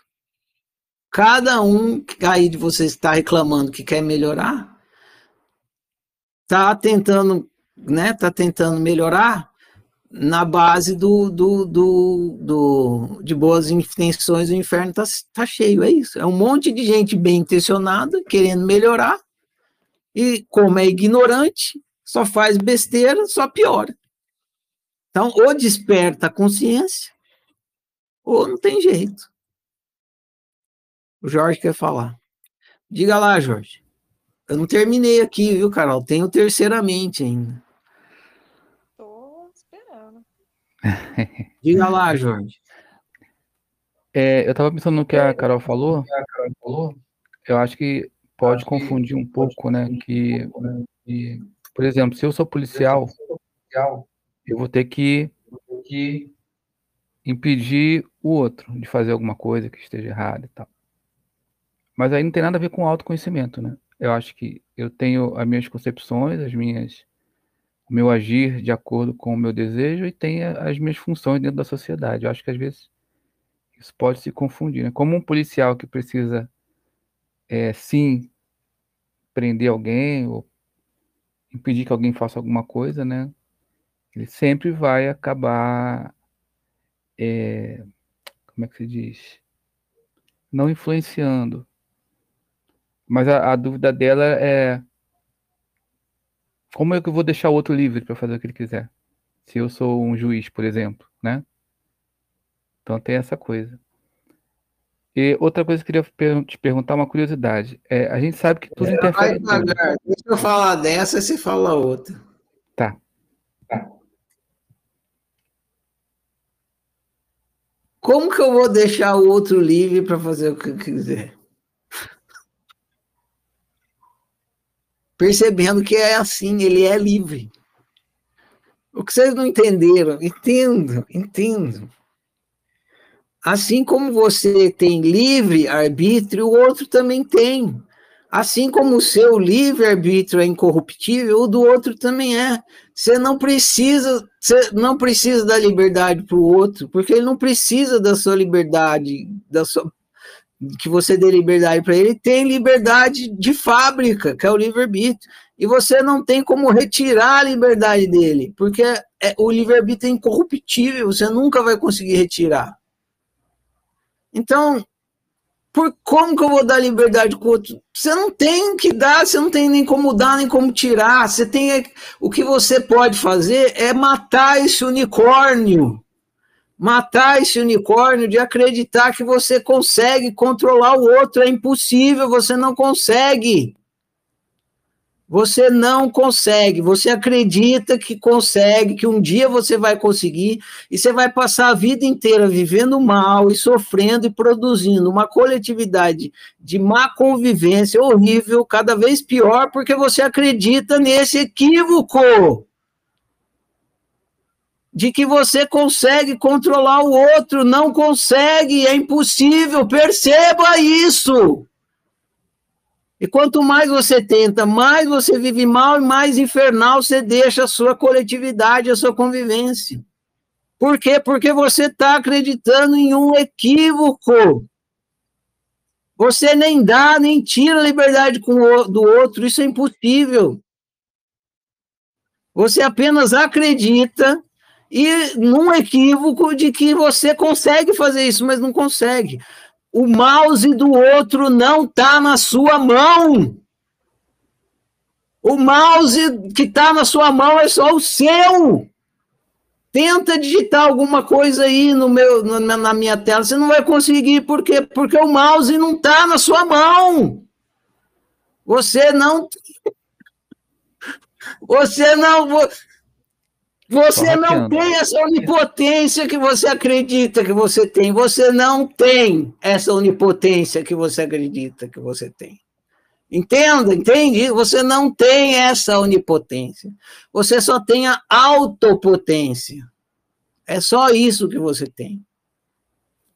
Baixa a bola. Perceba o equívoco que você vai viver bem e conviver bem. Você só vive mal e convive mal porque você acredita que você tem uma coisa que você não tem. E por isso que só a solução é despertar consciência para sair desse equívoco. Você não precisa dar liberdade, respeitar da liberdade, mas o outro não precisa dessa merda desse respeito seu. Porque você, você não afeta em nada o outro, você não fede nem cheira. No, na liberdade do outro. Ele, ele é sempre livre. Tá claro? Entenda isso. Fique consciente disso. Pode continuar, Jorge. Não, eu pensei que hackeando eu consigo digitar no seu computador, mas eu estaria violando o seu, a sua unicidade informática, né? Da informática. É, é, no é... computador você consegue, mas no ser humano não tem como hackear. Então, a, voltando até na questão da educação, a estrutura social é que está toda equivocada, né? Porque toda ela funciona na base de controlar o outro. Educação, Eu, polícia, né? por aí vai. Claro, claro, exatamente. Tudo tá tudo, é para controlar. Tá tudo, é, tá tudo baseado no controle. Tá tudo baseado no controle. Como é, qual era a primeira pergunta? Como, educar, como que eu faço para educar meu filho? Aí já começou, né? Quer dizer, como eu faço para controlar meu filho? Essa é a pergunta.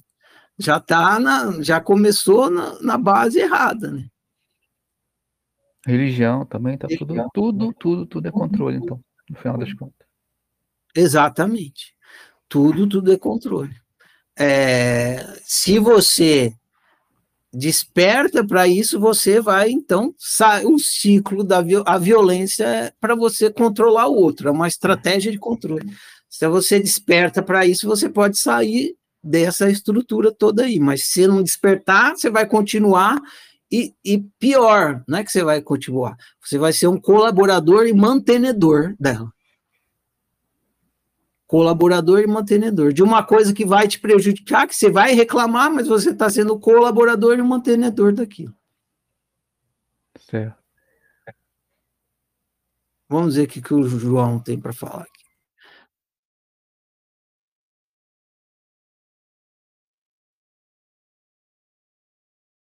Diga lá, João. Boa noite. Eu acho que, na verdade, você acabou de responder aí. Boa noite, pessoal é, com, com a questão do controle. Eu queria só jogar um, um pouco mais de, de fósforo nessa discussão. Assim, no caso político, então, por exemplo, o pessoal de Bolsonaro que vota em Bolsonaro, ele acha que Bolsonaro é o melhor. Ok. Ele tenta convencer o outro, em tese, porque ele acha que, inclusive, o outro, a forma de governar Bolsonaro é melhor. O pessoal do inverso é a mesma coisa, nem em qualquer lugar do mundo. Então, o cara que vota em Trump, ele acha que Trump é melhor para os Estados Unidos. Ele não vota, não vota porque é pior. Até onde entra o, o outro, o, o, o, o controle e o achar que é melhor para o outro. Porque, por exemplo, se eu voto em X, eu não voto X porque eu quero me beneficiar, porque eu acho que X é melhor. Mas Y, o cara que vota em Y acha a mesma coisa de Y, né?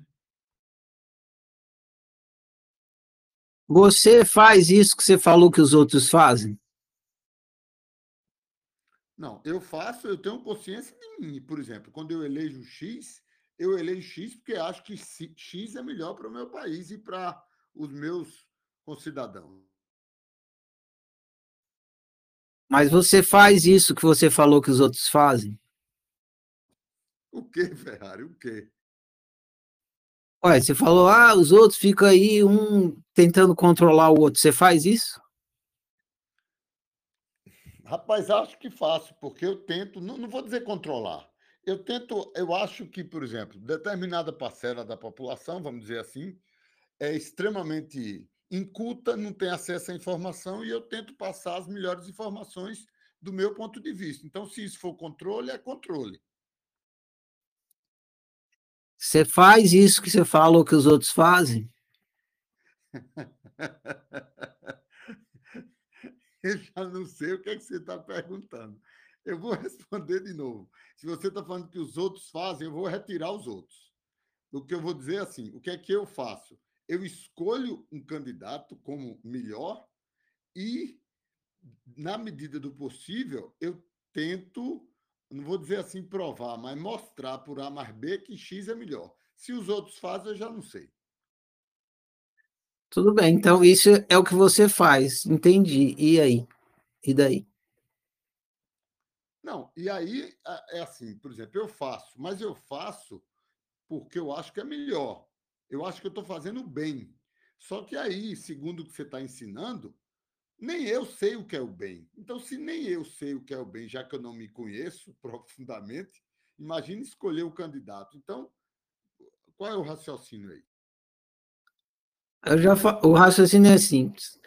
Se a sua interação com o outro visa controlar o outro, você está sendo altruísta. Você visa controlar o outro? No fim das contas, viso, sim.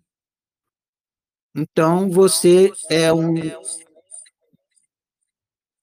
elemento que contribui. Dá um mudo aí.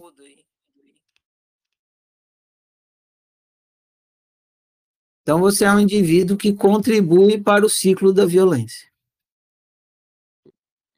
Ok, estou me retirando desse ciclo. Contribui para a, a perpetuação do ciclo da violência. Contribui. Ah, beleza. Vou então terminar aqui a pergunta da Carol para a gente ir para a última pergunta, né? Terminar essa. Então, como eu vou falar do terceiramente, eu tenho que repetir o primeiramente e o segundamente. Isso aqui vai ficar. Vai virar os, os três mandamentos. Primeiramente, minha opção prejudica o outro e a opção do outro me prejudica. Como conviver bem assim? Primeiramente, ficando consciente que é exatamente assim que funciona a brincadeira de convivência e não tem como ser diferente. Tudo que você faz prejudica alguém e vice-versa. Tudo que você não faz também prejudica alguém e vice-versa. Se quer brincar, se não quer brincar, não desce no play, no play.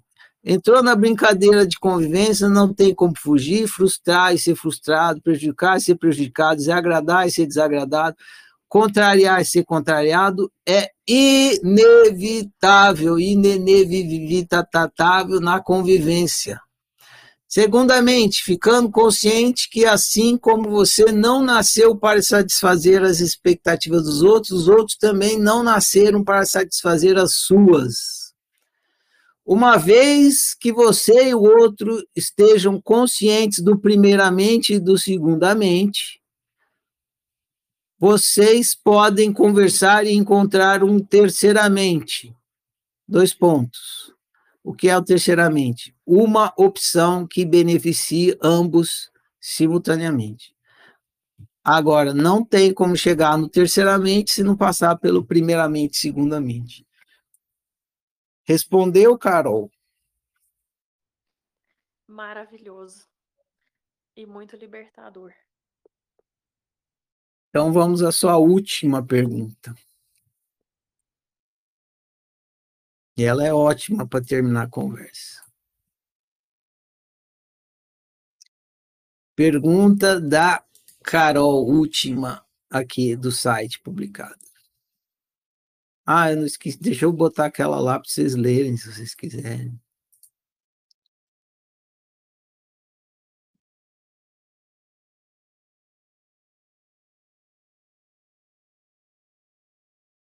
Pronto.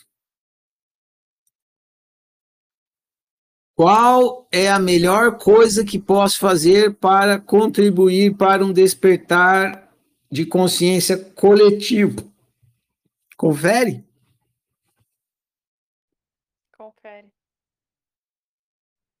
Então eu quero ouvir. Você falou que sabia a resposta, então me diga qual é a resposta. Despertar Ah, eu acho que consciência. Aê! Aê!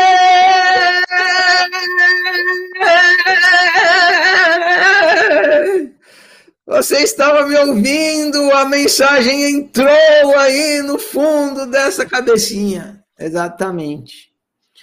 Qual a melhor coisa que posso fazer para contribuir para um despertar de consciência coletivo?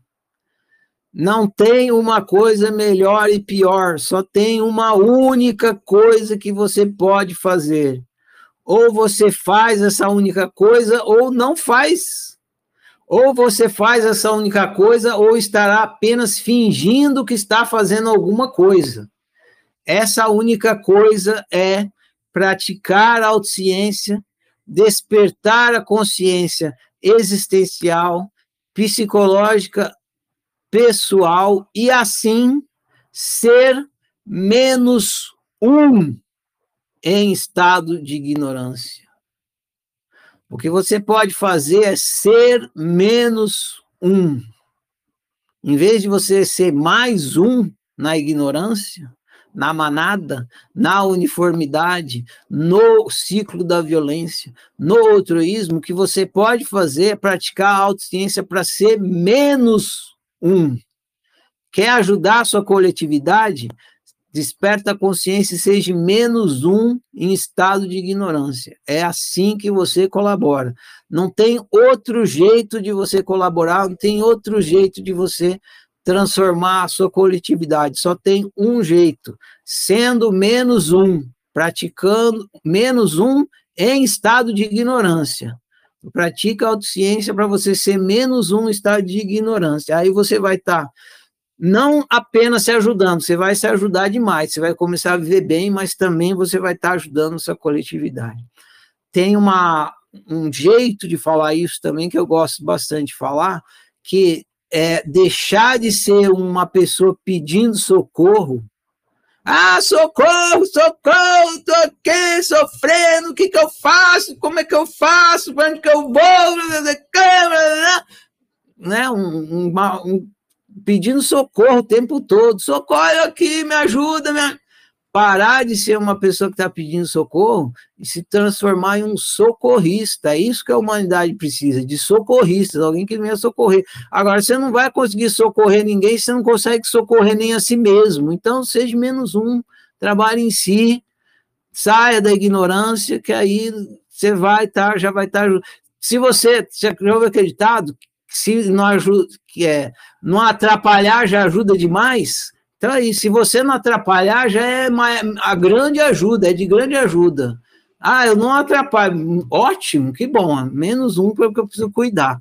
Então, desperte sua consciência aí para você conseguir cuidar de si. É menos um pedindo socorro. Você vai já estar tá ajudando demais. Muito, muito. Aí, uma hora você pode até se transformar num socorrista.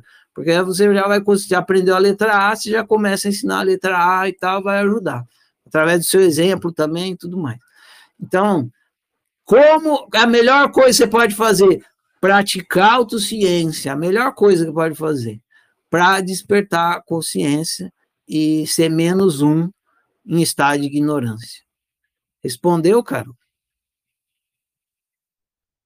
Me libertei. Eu estava querendo essa, já tinha chegado nessa conclusão, mas falei, pô, sempre achei isso egoísta pra caralho.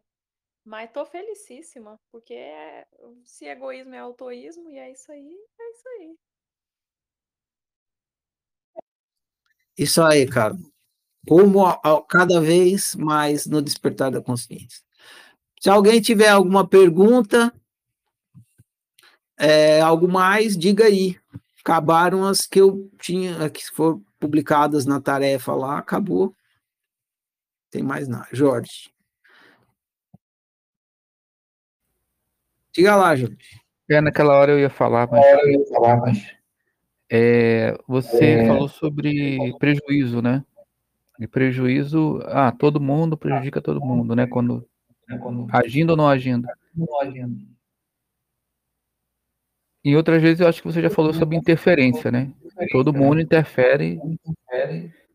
Então, assim, tem um lado bom também, né? Você pode beneficiar alguém sem querer, por ação ou omissão porque você está focando no prejuízo. É mais para didática, para chamar atenção para esse efeito que a gente não gosta que tem. É, tem tudo isso. A pergunta da Carol implicava em prejuízo e é importante vocês entenderem que a gente precisa crescer, né?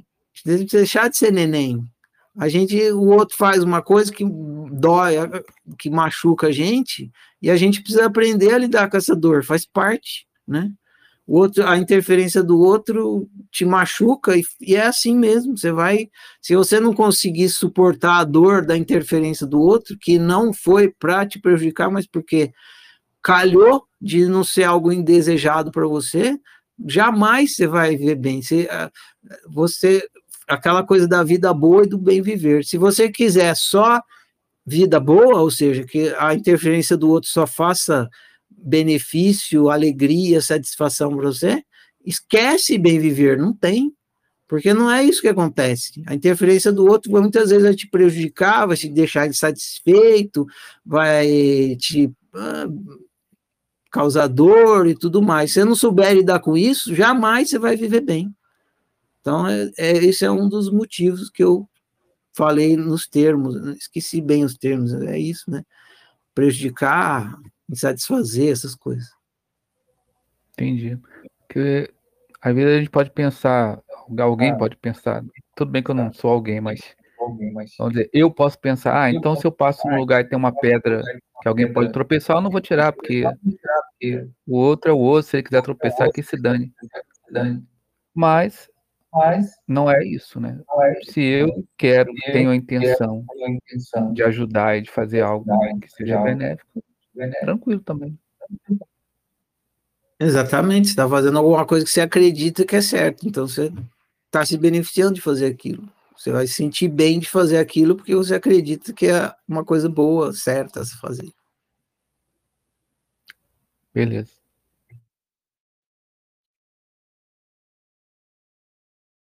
Então, meus caros, no final das contas, o que precisa ficar claro aqui para vocês, eu vou fazer o resumo da ópera aqui é que vocês estão no inferno. vocês estão no inferno que vocês mesmos fazem. Nós estamos. Quando falo vocês, não estou me excluindo, não. É só para chegar assim, que eu estou falando. É, nós estamos no inferno que nós mesmos estamos produzindo. E nós estamos produzindo esse inferno por conta da ignorância. A gente, a gente não tem noção que a gente está fazendo esse inferno. A gente ignora que a gente está fazendo esse inferno. Mas estamos, e esse inferno foi feito e se mantém e continuará enquanto a gente estiver em estado de ignorância do que é ser humano e como se vive bem na experiência humana. E é preciso que a gente tome consciência disso se a gente quiser que não seja o um inferno. Melhorar isso, melhorar essa convivência. Então, quando a gente fala em violência, a gente sempre, ah, a violência que está lá, que não sei o quê, e esse livro vem, alguns de vocês na tarefa eu percebi que percebeu, esse livro vem para falar que você é um agente da violência.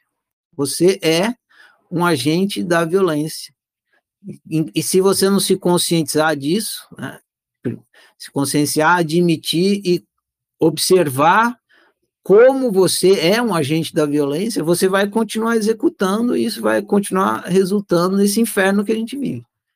E aí não vai sair, vai continuar a, a, o mal viver e a má convivência. Agora, se você ficar consciente, você vai conseguir começar a reverter isso e vai começar a viver bem, claro, que os outros vão continuar no, no inferno, você não precisa mais compactuar com isso, você vai, pelo menos dentro do possível, vivendo melhor, mesmo que o outro ainda esteja criando esse inferno. Isso é fundamental. Então, só tem um caminho para fora do inferno. E é isso que precisa ficar claro. Só tem um caminho para fora do inferno. É o despertar da consciência precisa ficar precisa, ficar óbvio, precisa ficar. Se você acreditar que tem outro caminho, não resolve, não resolve. Você ainda está no equívoco. Não tem outro caminho. Só tem esse. Despertar a consciência. E para despertar a consciência só tem um caminho para dentro. Saída é entrar. Só tem um caminho. Autociência, autoobservação. Precisa ver tudo que está lá dentro, que te mantém no inferno e que mantém o inferno na convivência. Se não fizer isso, se não, se não percorrer esse caminho, que é o único que tem, esquece. vamos continuar no mesmo lugar que estamos, você vai continuar no mesmo val viver que você está, e a convivência vai continuar a mesma. A palavra que vem na boca é a mesma bosta. Fica a mesma bosta. Então, entenda. Ou para ti, ou desperta a consciência, ou esquece bem viver. Não tem bem viver. Firmeza? É, agora, então, a gente vai entrar na questão da convivência, mesmo, efetivamente. Então, a gente vai, ter, vai entender o que é o altruísmo, primeiro o impositivo, depois o submisso, depois a relação dos dois e tal. E é a mesma coisa que eu acabei de falar agora, é para olhar não para o outro, olha para ser. Você vai, tudo que o livro vai estar tá falando lá, você está fazendo. Então, se conscientiza, porque está escrito lá no livro da violência, né? O único jeito de você sair do ciclo da violência é ficando consciente que você está dentro dele. O mesmo para o altruísmo. O único jeito de você sair do altruísmo é percebendo que você está dentro dele. Então, os próximos livros que tratam da questão da convivência têm a função de mostrar você dentro dessa convivência altruísta, de jogo de controle, para que você então desperte, com o despertar, saia. Como eu fiz questão de enfatizar aqui na hora que estava conversando com a Carol. Não é para viver autoísta, não é esse o propósito de tudo que a gente faz aqui desse trabalho. O propósito é que você desperte a consciência. Então, por isso que a oficina fica jogando o óbvio na sua cara, para ver se o óbvio fica óbvio. Você desperte a consciência. Se você despertar, aí você vai largar a mão do altruísmo. Tipo uma pedra, você está segurando, ela cai. Na hora que ela cai, você fica com a mão livre. Aí, quando a pedra está na mão, chama altruísmo. Quando a mão fica livre, que nome que é? Não importa, podia ser qualquer nome, podia chamar é, mão livre, podia chamar é, parafuso, podia chamar uh, sorvete, podia, mão livre podia ser qualquer nome. Mas para ter um nome, se deu o nome de autoísmo. Mas você nunca vai chegar nesse autoísmo, que é a mão livre, se você não soltar a merda do altruísmo. Então não se preocupe com o autoísmo.